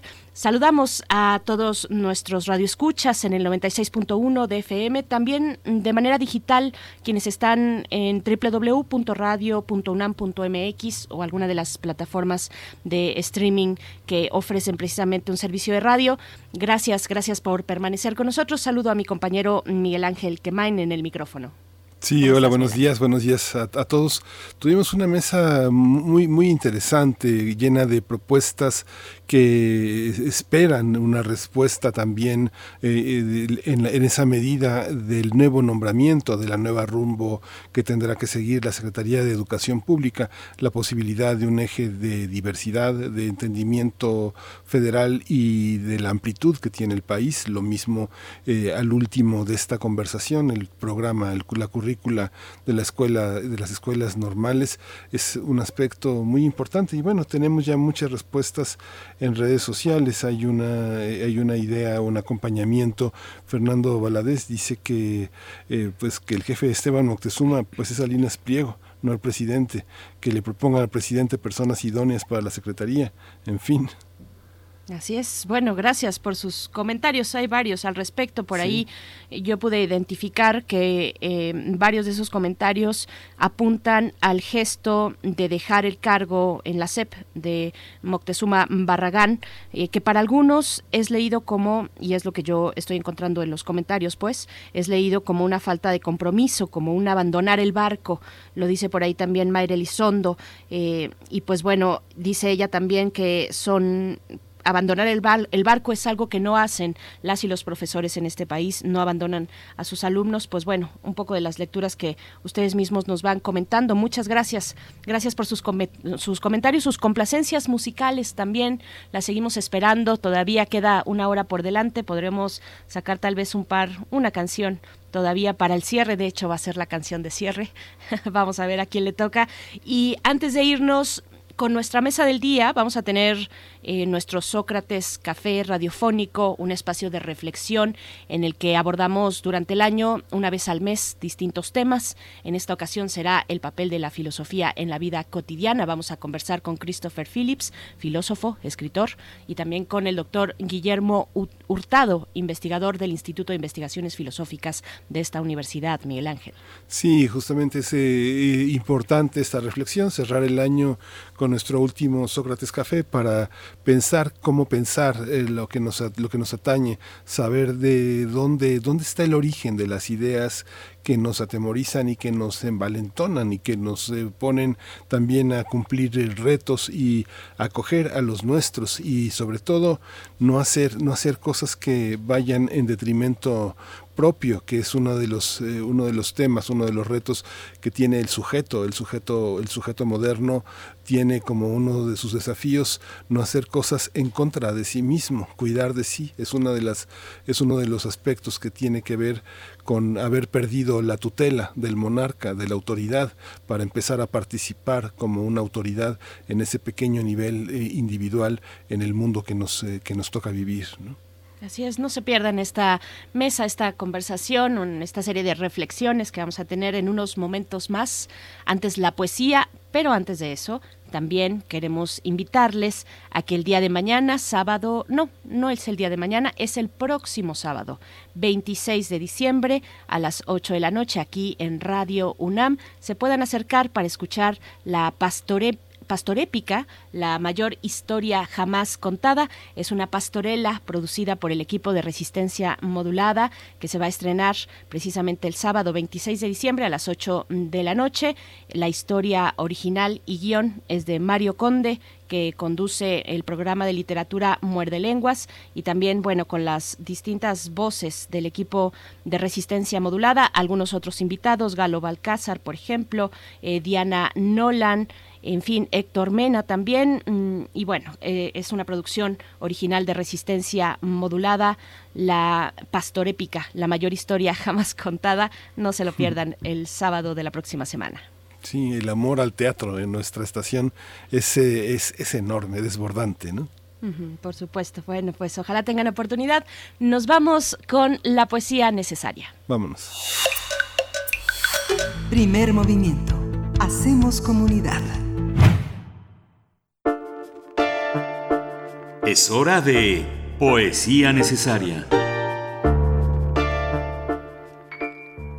Bien, pues la poesía de esta mañana es una poesía que va, que va dedicada es un poema a la radio y por supuesto va dedicado para Uriel Gámez en su último día de trabajo aquí en Primer Movimiento. Em, está a cargo del poeta mexicano, fundador del estridentismo, Manuel Maples Arce. El poema se titula TSH. Es un poema que se escribió exprofeso con motivo de la primera transmisión comercial de radio en México que fue en 1923. Pocos días antes de que esta transmisión se llevara a cabo, se publicó este poema en el Universal Ilustrado y el mismo Manuel Maplesarse le dio lectura en esa primera transmisión radiofónica que pasó esta lectura a la historia como el primer poema leído en la radio mexicana. Así es que vamos con la poesía que hoy, la poesía y la música es para ti, querido Uriel, TSH de Manuel Maples Arce. Lo encuentran en nuestras redes sociales, el link para que se puedan detener un poquito más en esa lectura. TSH. Sobre el despeñadero nocturno del silencio, las estrellas arrojan sus programas y en el audión inverso del ensueño se pierden las palabras olvidadas. TSH, de los pasos hundidos en la sombra vacía de los jardines, el reloj de la luna mercurial ha labrado la hora a los cuatro horizontes. La soledad es un balcón abierto hacia la noche. ¿En dónde estará el nido de esta canción mecánica?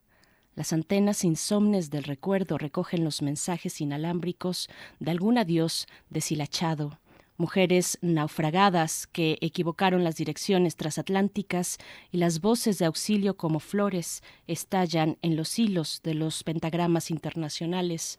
El corazón se ahoga en la distancia. Ahora es el jazz band de Nueva York.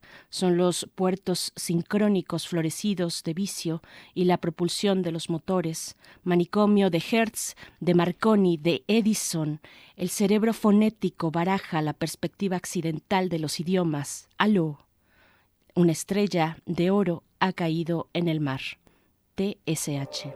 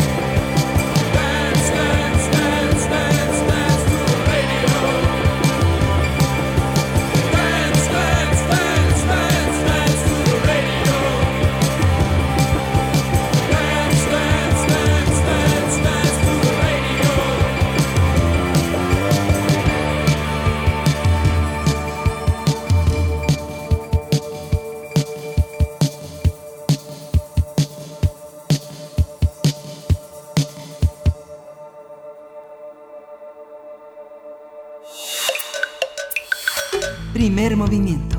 Hacemos comunidad. La mesa del día. La, la propagación global del virus SARS-CoV-2 visibilizó muchas, muchas desigualdades sociales, económicas y educativas, pero también llamó la atención para reflexionar sobre las grandes preguntas de la filosofía en torno a la vida, la muerte, la felicidad, la libertad, la justicia, la belleza, la naturaleza, entre muchas otras. Así es, el confinamiento nos ha obligado a pensar y reflexionar sobre nuestro modo de vida y sus consecuencias sobre el planeta, nos ha hecho pensar sobre nuestras verdaderas necesidades y valorar aspectos fundamentales de la vida. En este sentido, el papel de la filosofía ha sido fundamental en la vida cotidiana, pues el pensamiento sobre las grandes preguntas es inagotable. La reflexión sobre la crisis provocada por el coronavirus se ha multiplicado en diversos foros y publicaciones donde grandes pensadores contemporáneos han debatido y explicado los efectos de la pandemia de la COVID-19. Se trata de múltiples interpretaciones sobre el pasado, el presente y el futuro que intentan dar un orden a la incertidumbre que trajo consigo la actual pandemia. Y bueno, vamos a reflexionar en esta mañana en los micrófonos de primer movimiento sobre el papel de la filosofía en la vida cotidiana y cómo la pandemia de la COVID-19 reavivó las grandes preguntas del pensamiento. Y bueno, hoy nos acompañan a través de la línea Christopher Phillips, él es escritor, educador, consultor, conferencista, activista favor de la democracia. Es fundador de Democracy Café y autor de los libros Sócrates Café, Seis preguntas de Sócrates, Sócrates enamorado y la filosofía de ser niños. Christopher Phillips, qué, qué, gusto escucharte esta mañana y tenerte a ti para cerrar la última charla que tendremos en vivo en primer movimiento. ¿Cómo estás? Así es, es un, es un buen honor estar con ustedes por el último. Bienvenido.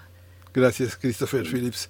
También está con nosotros el doctor Guillermo Hurtado. Él es investigador del Instituto de Investigaciones Filosóficas de la UNAM, es profesor del posgrado en filosofía, fundador del Observatorio Filosófico de México y es articulista también en el diario La Razón. Bienvenido, Guillermo Hurtado. Gracias por estar en primer movimiento. Hola, gracias. Muy contento de estar aquí en Sócrates Gracias. Muchas gracias, gracias a los dos. Bienvenidos. Pues bueno, vamos con la charla, con las reflexiones. Yo les pregunto qué significa para la filosofía un momento como este, un momento de quiebre, el momento que vivimos de pandemia. Christopher Phillips, empezamos contigo. Pues mira, ah, muchas veces pensamos que la filosofía en sí se trata con la vida cotidiana, ¿ok? Pero uso yo, por las enseñanzas de mi abuela griega, una versión del método socrático y tenemos que desafiar las suposiciones en las preguntas. Entonces tenemos que preguntarnos, ¿qué es la vida cotidiana? Porque mi, mi argumento es que aunque no estuviéramos pasando esta época de pandemia, la gran, gran mayoría de gente en el mundo siempre están pasando un momento de crisis. No, no tienen buen empleo, no, no tienen bu- buen seguro de salud. O sea, hay tanta gente que, que vive sin casa permanente. O sea, y hay tanta gente como están tratando de entrar como la población dislocada de nuestro mundo. No, no tiene su, su vida cotidiana antes de la pandemia. Fue una vida de crisis a crisis, pero también una vida a muchas veces con mucho amor entre su familia, tratan de protegerse lo más posible y quieren un mundo mejor para todos, para sus familias, claro. Entonces la filosofía, mi, ah, mi esperanza en este momento es que las personas que viven en condiciones con una casa tranquila, que pueden seguir con sus vidas, están tomando el tiempo de pensar en las otras personas que tienen un ah, lavabo para lavarse las manos, para quitar los gérmenes que pueden causar el coronavirus. ¿Me explico? Entonces tenemos que ex- examinar qué es la vida cotidiana y más que eso, qué vida cotidiana que queremos para todos. Doctor Guillermo Hurtado, también eh, las reflexiones al centro de la vida cotidiana que ahora dejó de ser cotidiana porque la pandemia nos trajo estos cambios en los hábitos que eran antes cotidianos. Eh, también nos interrumpió no solo lo cotidiano, sino las inercias. ¿Cómo, ¿Cómo empezar a conversar sobre esto, doctor? Sí, claro. Eh, pues muchas veces vamos por la vida sin preguntarnos, ¿no? de una manera automática, ¿no? Eh, como autómatas. nos acostumbramos a la rutina y pues ah, dejamos de hacernos preguntas. Cuando sucede algo diferente, cuando hay una crisis, cuando sucede una calamidad, entonces nos hacemos preguntas que nos pudimos haber hecho desde siempre. ¿no? Eh, eh, hay personas que, que siempre se están preguntando, no son todas, este, no son quizá la mayoría, ¿no? pero eh, nunca en la vida es posible este avanzar un trecho sin que tengamos que hacernos algún tipo de preguntas sobre el sentido de la vida, sobre el, valor de la vida, etcétera, ¿no? Entonces es ahí donde la filosofía eh, aparece y reaparece, como ha sucedido a todo lo largo de la historia. La filosofía ha sido un acompañante de la humanidad eh, desde el principio de la humanidad y lo seguirá siendo. ¿no? Mientras haya humanidad, habrá filosofía. Ahora, a veces la filosofía se desvincula un poco de la vida cotidiana.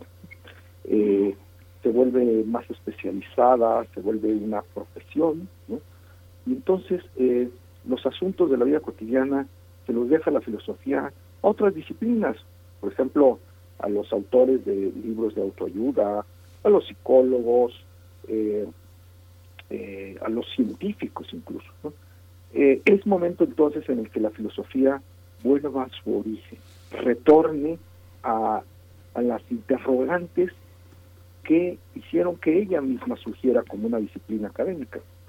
Por lo tanto, es muy importante que la filosofía nunca deje de estar presente, no solo entre los especialistas, sino entre el público en general. Yo soy de la idea de que eh, tenemos que tener oportunidades para reflexionar filosóficamente en todo momento. En la UNAM, por ejemplo, eh, la filosofía está presente en todos los niveles, está presente en la, en la, prepa, ¿no? en, el SSH, en la Escuela Nacional Preparatoria, está presente en las facultades, eh, particularmente en la Facultad de Filosofía y Letras, pero no solo en ella, y también en el Instituto de Investigación Filosófica, del cual yo formo parte. Eh, como se ve aquí, la filosofía está por todos lados, ¿no? Y lo importante yo creo es que permanezca y que, que esté en todos lados, que sea una filosofía eh, sana eh, y que pueda eh, estar ahí dispuesta para que la gente pueda acudir a ella en, cualquier momento. Guillermo, ahí está esta, esta visión, como señalas desde la universidad, esta posibilidad de hacer una filosofía del derecho, una filosofía de la ciencia, una, una filosofía permanentemente en torno a las ciencias y las sociales y las humanidades. En el caso de la, de la, de la, pedagogía, de la educación, ¿cómo construir las preguntas ah, correctas desde la infancia? Hemos visto que las preguntas que no son las más pertinentes en este momento de tanta violencia intrafamiliar son quién te llamó, a dónde vas, este, por qué dices eso, preguntas inquisitivas, cómo abrir las preguntas a una cuestión mucho más empática y mucho más eh, humanista, mucho más eh, abierta a la diversidad. ¿Cómo construir desde la infancia eso? Bueno, afortunadamente eh, se ha hecho mucho trabajo, tanto de investigación como trabajo experimental, en relación a la, a la cuestión de lo que se llama la filosofía para niños. Yo creo que la filosofía, como decía, es un acompañante de la vida humana desde que nos podemos hacer preguntas hasta el último día en el que las podamos hacer. Eh, la filosofía eh, debe ser un acompañante de la niñez, de la juventud, de la edad madura, de la vejez. Eh, las preguntas van cambiando, algunas son siempre las mismas, pero otras van cambiando en matices, en acentos, y es muy importante que podamos tener la posibilidad, ¿no? en todo momento, de reflexionar sobre los distintos momentos de la vida. La filosofía no es solo para los jóvenes, también es para los ancianos. Por eso mismo, eh, creo que es muy importante que eh, en México hemos dado un paso adelante muy grande, eh, muy grande en este punto, porque este año se modificó el artículo tercero de la Constitución y quedó como una de las disciplinas que el Estado debe impartir ¿no? y propiciar en todos los niveles la, eh, la filosofía. ¿no? La filosofía quedó como una disciplina que debe ser impulsada por el Estado. Es decir, se convierte en una especie de derecho de los ciudadanos eh, el poder eh, tener espacios para, eh, para reflexionar de manera filosóficamente. Esto quiere decir que no solamente tiene que haber filosofía en la escuela, en el sistema escolarizado, sino también fuera de la escuela. por ejemplo, en la en espacios este, para adultos, para este, para gente de la tercera edad. La filosofía para niños eh, ha avanzado mucho, como decía. Yo creo que en México tenemos que dar el siguiente paso, que es que la filosofía sea una disciplina obligatoria, no solo en secundaria, sino también en la primaria e incluso desde el jardín de niños. Yo creo que ese es el espíritu de la reforma constitucional. Y lo que se va haciendo es ir llevando de la mano a los niños, ¿no? poco a poco, ¿no?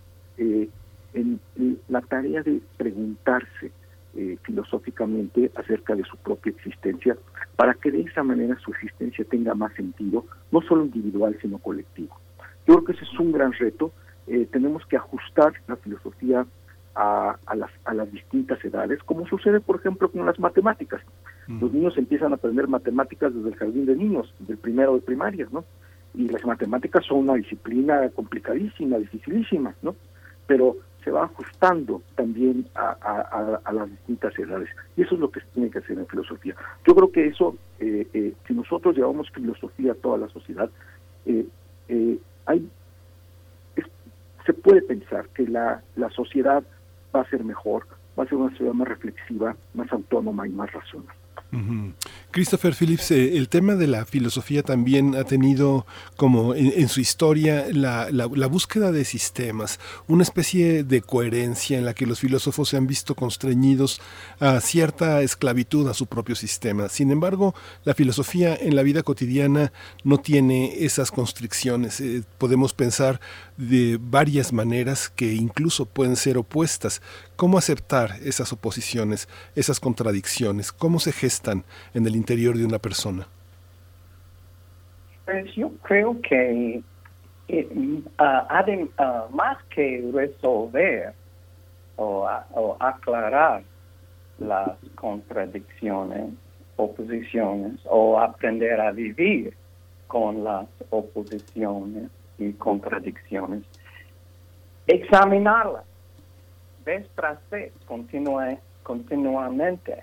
Y vemos que a veces hay, hay conexiones entre muchas cosas que supimos que no había.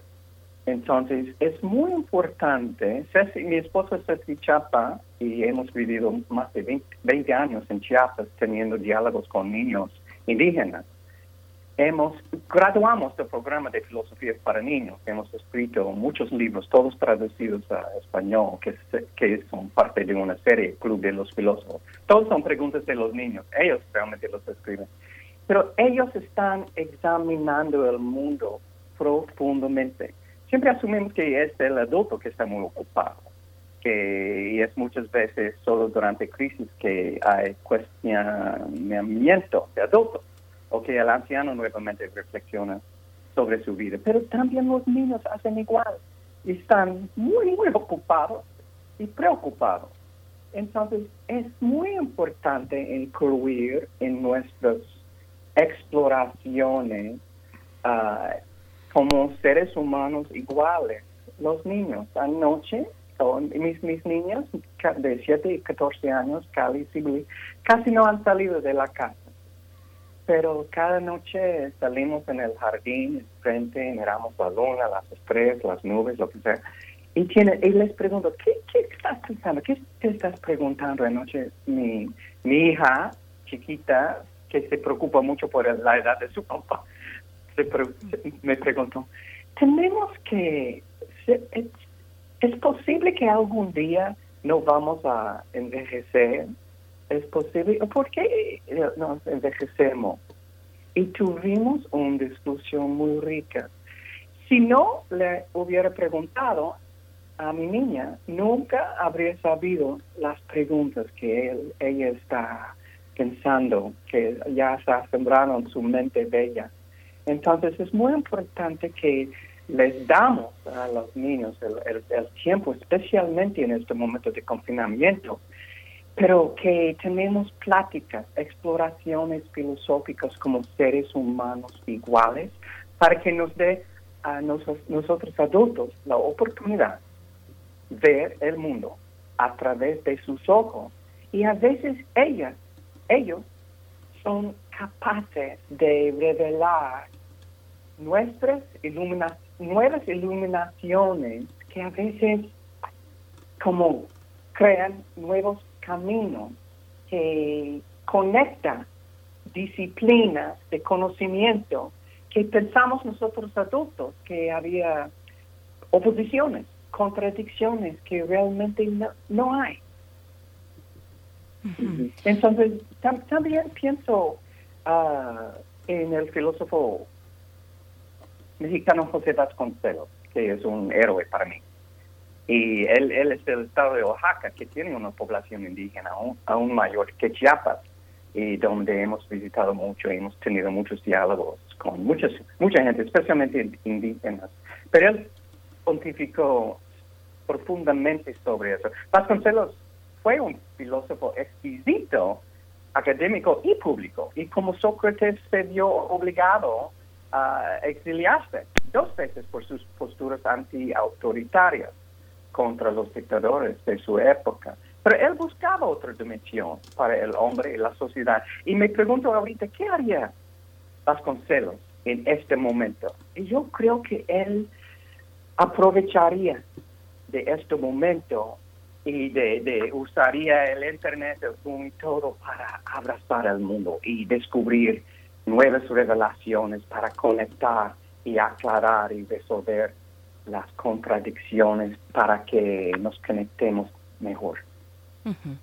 Hoy por la mañana, eh, Christopher Phillips, ahora que eh, rescatas estas reflexiones que se, que se dan entre los más pequeños, las más pequeñas, hoy por la mañana hablábamos de la poesía escrita para niños y niñas y, la poesía de la que emanan pues reflexiones muy importantes. Creo que ahí la poesía y la filosofía pues tienen un camino eh, paralelo que, que, puede tal vez en ocasiones tocarse y, me pareció también pues importante respecto a lo que estás comentando este también pensar en la en la en la poesía eh, doctor Guillermo Hurtado pues pues la pandemia que nos que nos agarró eh, sorprendidos, nos tomó mal parados, ha sido eh, un momento que ha arrasado las expectativas, los planes, nos descolocó. ¿Cómo empezar a reflexionar filosóficamente desde un, un quiebre como este, un quiebre que es personal pero también colectivo? Sí, claro. Pues se ha hecho mucho en todo el mundo, ¿no? Desde el, principio de la pandemia, eh, en distintas partes del mundo, los filósofos empezaron a hacer reflexiones sobre el asunto, ¿no? Eh, y México pues nos ha quedado atrás. La discusión filosófica en torno a la pandemia en México ha sido muy rica. De hecho, eh, que yo sepa, ya hay por lo menos dos libros que se han publicado eh, de filósofos mexicanos, bueno, más bien colecciones de ensayos de filósofos mexicanos, eh, en donde se discute la pandemia desde distintas perspectivas. ¿no? también yo creo que valdría la pena señalar que en México hubo un debate filosófico muy interesante a partir de la propuesta que se hizo de una guía eh, guía bioética para el tratamiento de los uh, pacientes eh, en la terapia intensiva. Eh, se hizo una propuesta en el Consejo Nacional de Salud de una guía en donde se ofrecían criterios de triaje, es decir, este de discriminación de pacientes para la asignación de recursos escasos. Por ejemplo, si había una sola cama en terapia intensiva y tenemos muchos pacientes, entonces ya eh, intentaba hacer ofrecer un criterio para eh, asignar la cama a uno o al otro, a otro paciente. Y aquí este hubo discusiones muy interesantes, ¿no? En donde participaron eh, muchos filósofos de, la, de nuestra comunidad nacional acerca de, de cuáles eran los criterios que se debían tomar, ¿no? En un caso como este. Eh, eh, criterios que tienen que ver con ah, cuestiones éticas, eh, pues de, distintos tipos, ¿no? Por ejemplo, la guía decía que eh, se debía privilegiar a los más jóvenes por encima de los, de los más viejos, ¿no? ¿Por qué? Porque eh, vale más eh, una vida con años por vivir que una vida con años ya vividos. Fíjense cómo este eh, aquí se estaba haciendo un, juicio de valor sobre la vida la vida humana, ¿no? Y en el caso específico de esta guía, pues hubo un gran rechazo de toda de gran, la mayor parte de la comunidad filosófica a, los criterios de esta guía, que por cierto también así muchos de ellos habían sido defendidos por filósofos mexicanos y ahí salió un debate muy interesante. O sea que eh, hay tantos, tantos aspectos que se pueden este, eh, reflexionar acerca de la vida humana en este momento desde la filosofía, que podemos decir que, casi la pandemia, pues eh, lo que ha hecho es avivar, ¿no? Este, como ustedes decían hace un rato, avivar este interés, ¿no? Este, de los ciudadanos en la filosofía como algo no solo lejano, erudito, eh, que solo unos pocos este, eh, sabios pueden ah, eh, trabajar, sino como algo que toca a todos, ¿no? que nos toca a todos y cada uno de nosotros, y nos toca también la filosofía de una manera este, muy ah, dramática, porque imagínese usted, si la guía marcaba una un criterio para elegir a los pacientes que pudieran entrar a la terapia intensiva y ese criterio estaba basado en argumentos filosóficos, la filosofía se convierte en algo que tiene que ver con la vida y la muerte de cualquiera de nosotros,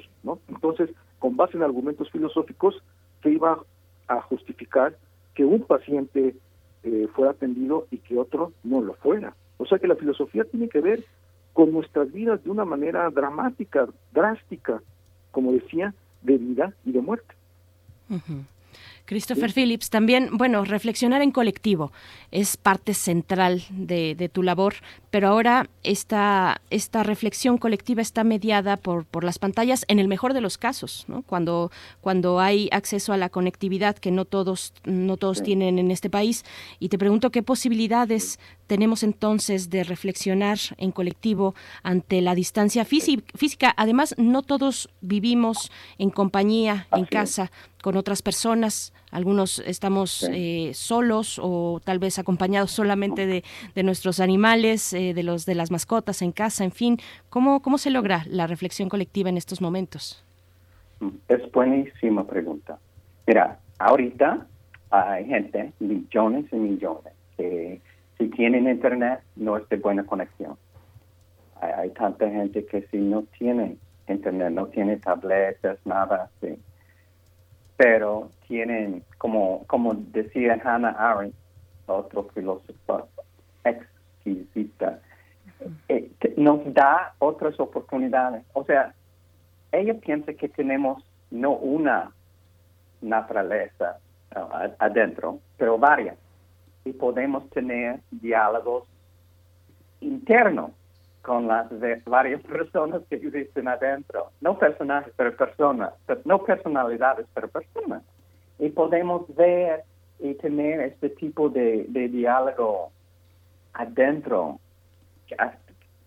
Y, sin, y podemos ver como las estrellas. O, aunque vivimos en un lugar como mucha gente, hay mucha gente que están perdiendo sus casas en esta época eh, y, viven en lugares no permanentes con mucho ruido, día y noche hay pandillas, ah, ah, como, donde comencé yo, el, el, primer club de filósofos en un distrito de San Francisco, de, personas que no vivían nunca, ni una hora con tranquilidad. Sin embargo, los niños me, me contaban que cierran y imaginan un otro mundo usando sus imaginaciones y luego exploramos cómo podemos tomar pasitos para crear un mundo en realidad que están imaginando en este momento. Unos niños me dicen, ni un momento a mi casa tengo un momento de silencio, pero sin embargo puedo cerrar mis ojos y usar mi mente para crear un ambiente silencioso y puedo pensar yo, puedo tener yo un diálogo interno para descubrir mi propia voz.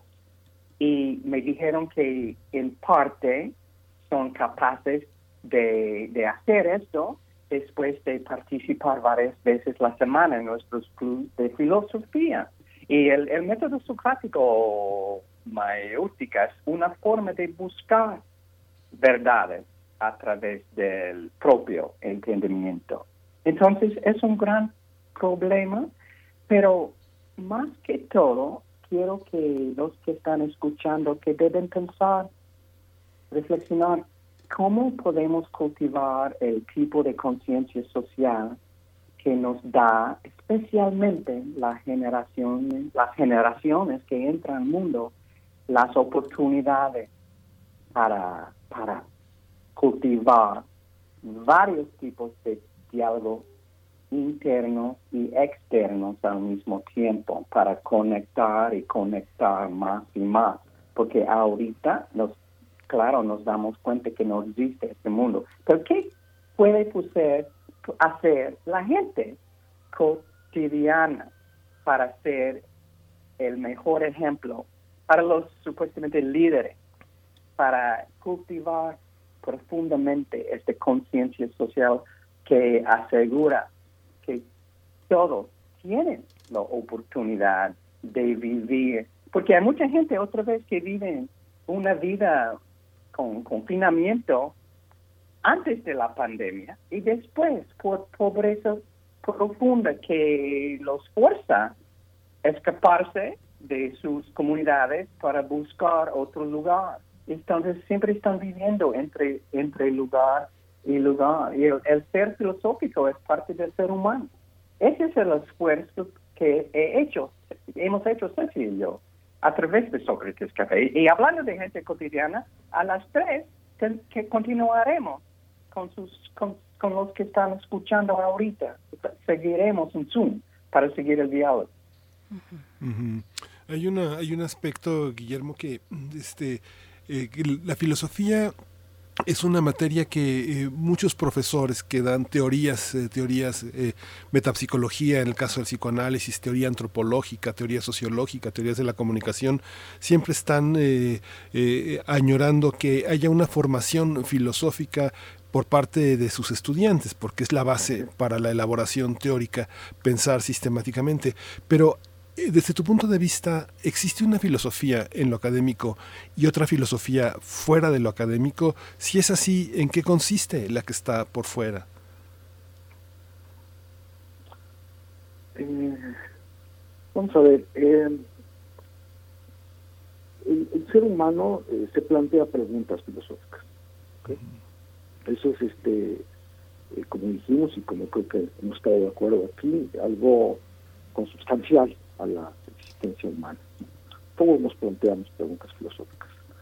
Eh, lo que distingue a unas personas de otras es eh, de qué manera eh, se enfrentan a esas preguntas filosóficas. para algunos esas preguntas pues van bien, ¿no? o están ahí, digamos, reposando en el fondo de la conciencia.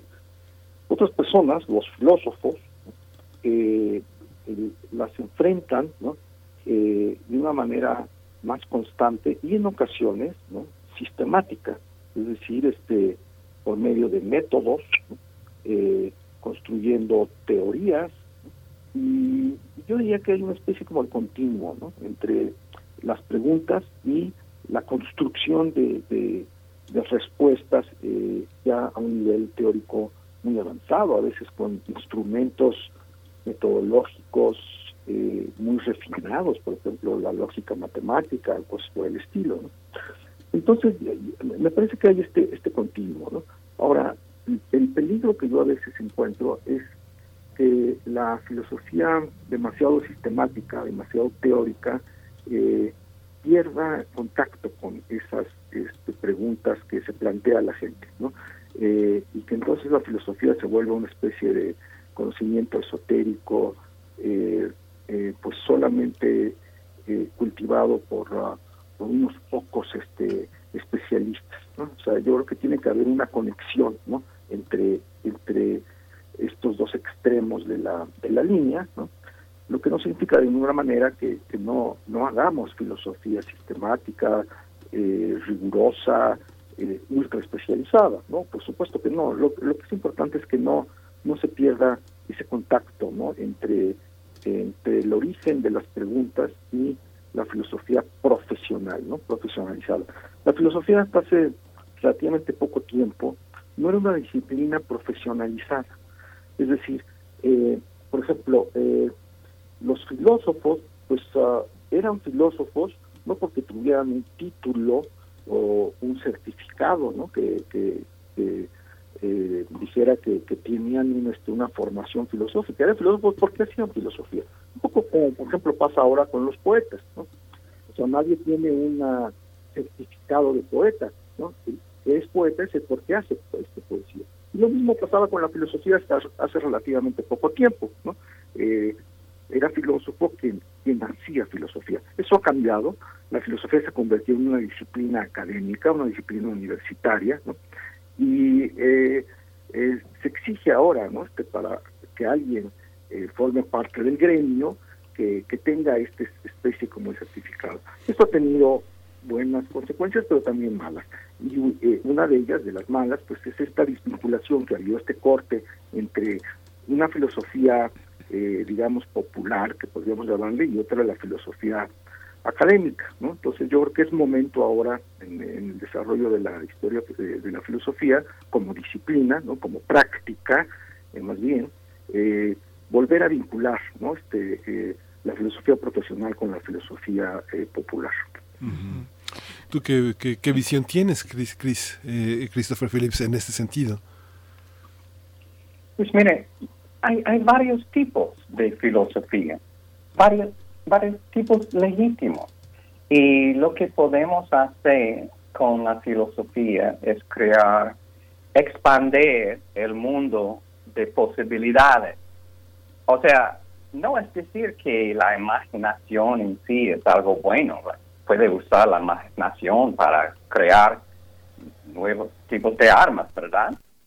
Pero yo creo y yo hago el argumento en mi libro es la, filosofía de ser niños que salió por Grijalbo, que estudios revelan, informes revelan que nacimos naturalmente con conciencia social, con empatía y pasa tiempo y perdemos estas cualidades, virtudes que necesitamos hacer para seguir en ascenso en lugar de declive. Porque mira, tiene, tiene mucho impacto en, en la civilización del ser humano.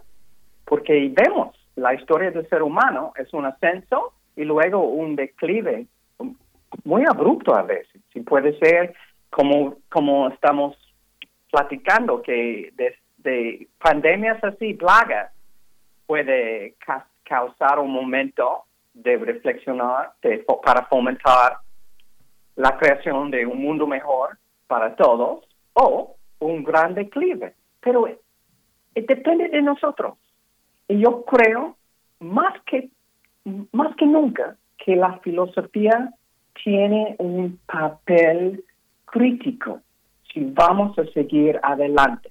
Pero tenemos que pensar, abrir los ojos, pensar con vista muy larga para pensar en las generaciones de 500 años adelante, para asegurar que estamos tomando decisiones ahorita que va a tener la gran probabilidad que, que va a crear un mundo mejor para todos. Es, es un gran desafío, yo entiendo, pero continuamos, seguimos adelante pasitos tras pasitos, pero tenemos, el, paso más importante es dar consideraciones a todos los seres humanos como iguales y tener, asegurar que tienen las oportunidades continuamente para, para tener las reflexiones filosóficas. Y es por eso que estamos, Ceci y yo, enfocando ahorita en, en hacer cosas, por ejemplo, con grupos ah, indígenas aquí en, Yucatán, niños que viven en, en, santuarios que son víctimas de abuso, para, para tener estos diálogos. La verdad es que sí, salimos de la casa para ir allá con, con ellos, tomamos precauciones, claro, pero es tan más importante que nunca que especialmente los niños tienen muchas, bastantes oportunidades semana tras semana. Y si no tienen internet, si no tienen conexión, yo voy a buscar algo para ir donde están ellos, realmente más que nunca. Y el hacer encuentros donde indagamos juntos nuevamente, porque finalmente la filosofía no puede ser un ejercicio meramente individual. El otro me ayuda a ver con más claridad especialmente niños, especialmente personas de tercera edad, con una visión y más amplia, ya que finalmente somos parte de un todo. Y, van a descubrir eso si nos me acompañan a las tres. Y va a a mi Twitter, Christopher Café, una palabra con Christopher CH y PH, y les mando la información para que nos acompañen. Uh, ellos para participar directamente en este diálogo riquísimo que estamos teniendo ahorita. Gracias, Christopher, por esa invitación. Eh, para ver con más claridad, nos dices, y yo te pido, doctor Guillermo Hurtado, una reflexión final eh, para ver con más claridad porque el ruido en el entorno pues es, abrumador. Le hemos mm. nombrado como infodemia entre noticias falsas. Estamos también en una gran exposición de, hechos del mundo a través de, de, las redes sociales, del espacio digital en general hay que alejarse del ruido del mundo. Es posible retirarse de, ese ruido sin ser filósofos. Eh, existe, digamos, o, dónde está la cueva del ermitaño en el siglo XXI es la mm. reflexión que te pido para eh, cerrar esta conversación, doctor Guillermo Hurtado. Claro que sí. Eh, en vez de la cueva del ermitaño, yo quisiera hablar de la cueva de Platón. Platón en la República nos cuenta una, una historia de que había un grupo de, de, personas que vivían dentro de una cueva. ¿no? Y dentro de la cueva eh, veían como proyecciones del mundo, ¿no? del mundo exterior. Ahora sería mucho más fácil, en tiempos de, de, Platón, pues no había películas, proyectores, ahora podemos imaginar un grupo de personas que viven dentro de una cueva oscura y les están proyectando ahí el mundo. Platón dice, eh, tenemos que salir de la cueva, tenemos que salir hacia la luz, ver las cosas como son. La eh, Curiosamente, a mayor información, lo que nos hemos dado cuenta es que la cueva se puede volver más honda, ¿no? Y más y, se puede ser mm. más es más difícil salir de ella, ¿no? Entonces, eh, no, no tenemos que, que, aislarnos, ¿no? No tenemos que irnos este, a la cima de una montaña, ¿no? Como hacía el Zaratustra de Nietzsche, para poder ser capaces de pensar, ¿no? Tenemos que hacer el esfuerzo, y se puede hacer, de eh, de ir más allá no de las apariencias de este que nos dan eh, las, ah, las redes sociales los medios de comunicación y pensar pensar por nuestra cuenta pero también pensar acompañados. Es algo muy importante eh, eh, eh lo que ya se mencionaba antes de que la filosofía también no solo es una empresa individual sino es una empresa colectiva no filosofamos juntos para buscar juntos un mundo mejor. Un mundo mejor fundado en, la razón, sobre todo, y en el examen crítico y, consciente ¿no? de las eh, alternativas y de las posibilidades que nos ofrece la existencia. La filosofía eh, está muy ligada a la democracia. Eh, una democracia robusta tendría que ser, me parece, una filosofía que estuviera íntimamente ligada con eh, eh, con, la, con la filosofía. Digo, para una democracia robusta tendría que estar ligada con la filosofía. Eh, una comunidad filosófica, como entendida como una comunidad de reflexión para la acción, ¿no? tiene que tomar en cuenta a, a, la filosofía.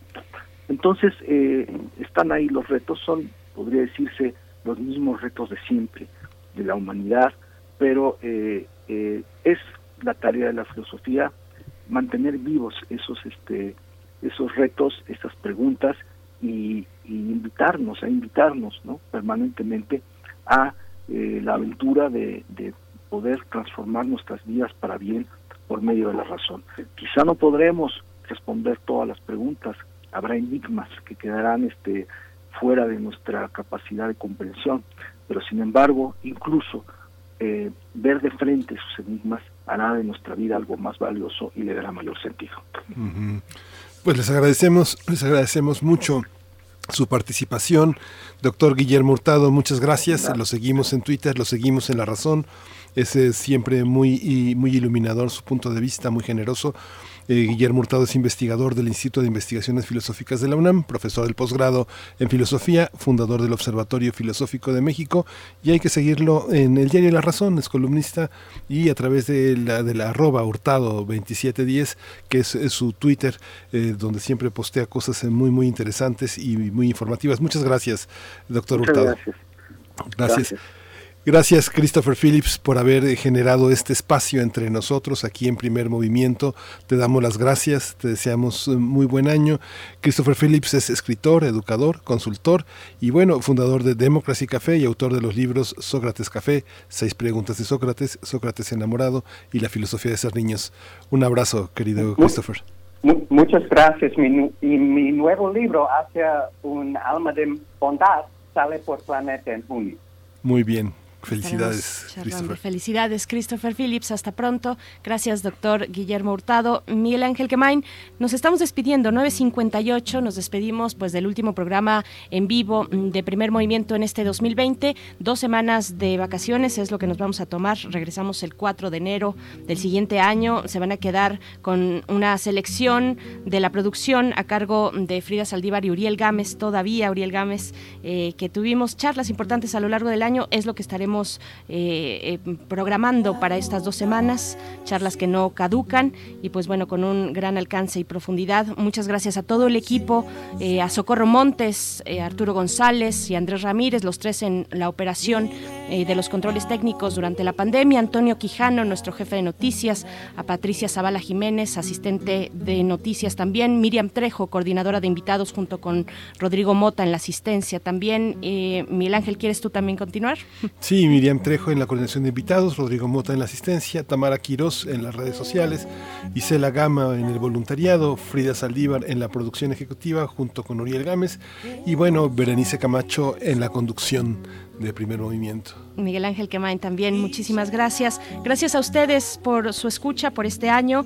Nos despedimos de Uriel Gámez, también amigo, buen camino. Querido Uri, te vamos a extrañar, pero yo me quedo con tu amistad y sabes que cuentas con la mía. Así es que bueno, con esto nos despedimos con algo que ya está sonando, La Gota del Rocío de eh, Silvio Rodríguez. Es una petición que nos hace Emilio Canek.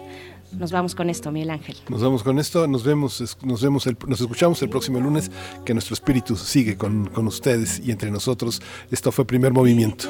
El mundo desde la universidad.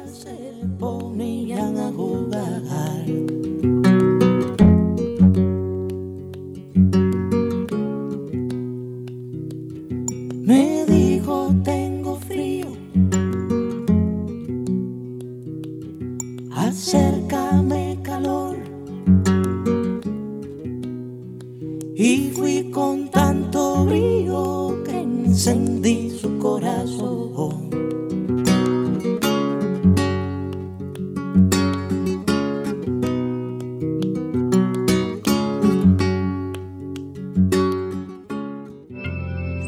Radio UNAM presentó Primer Movimiento.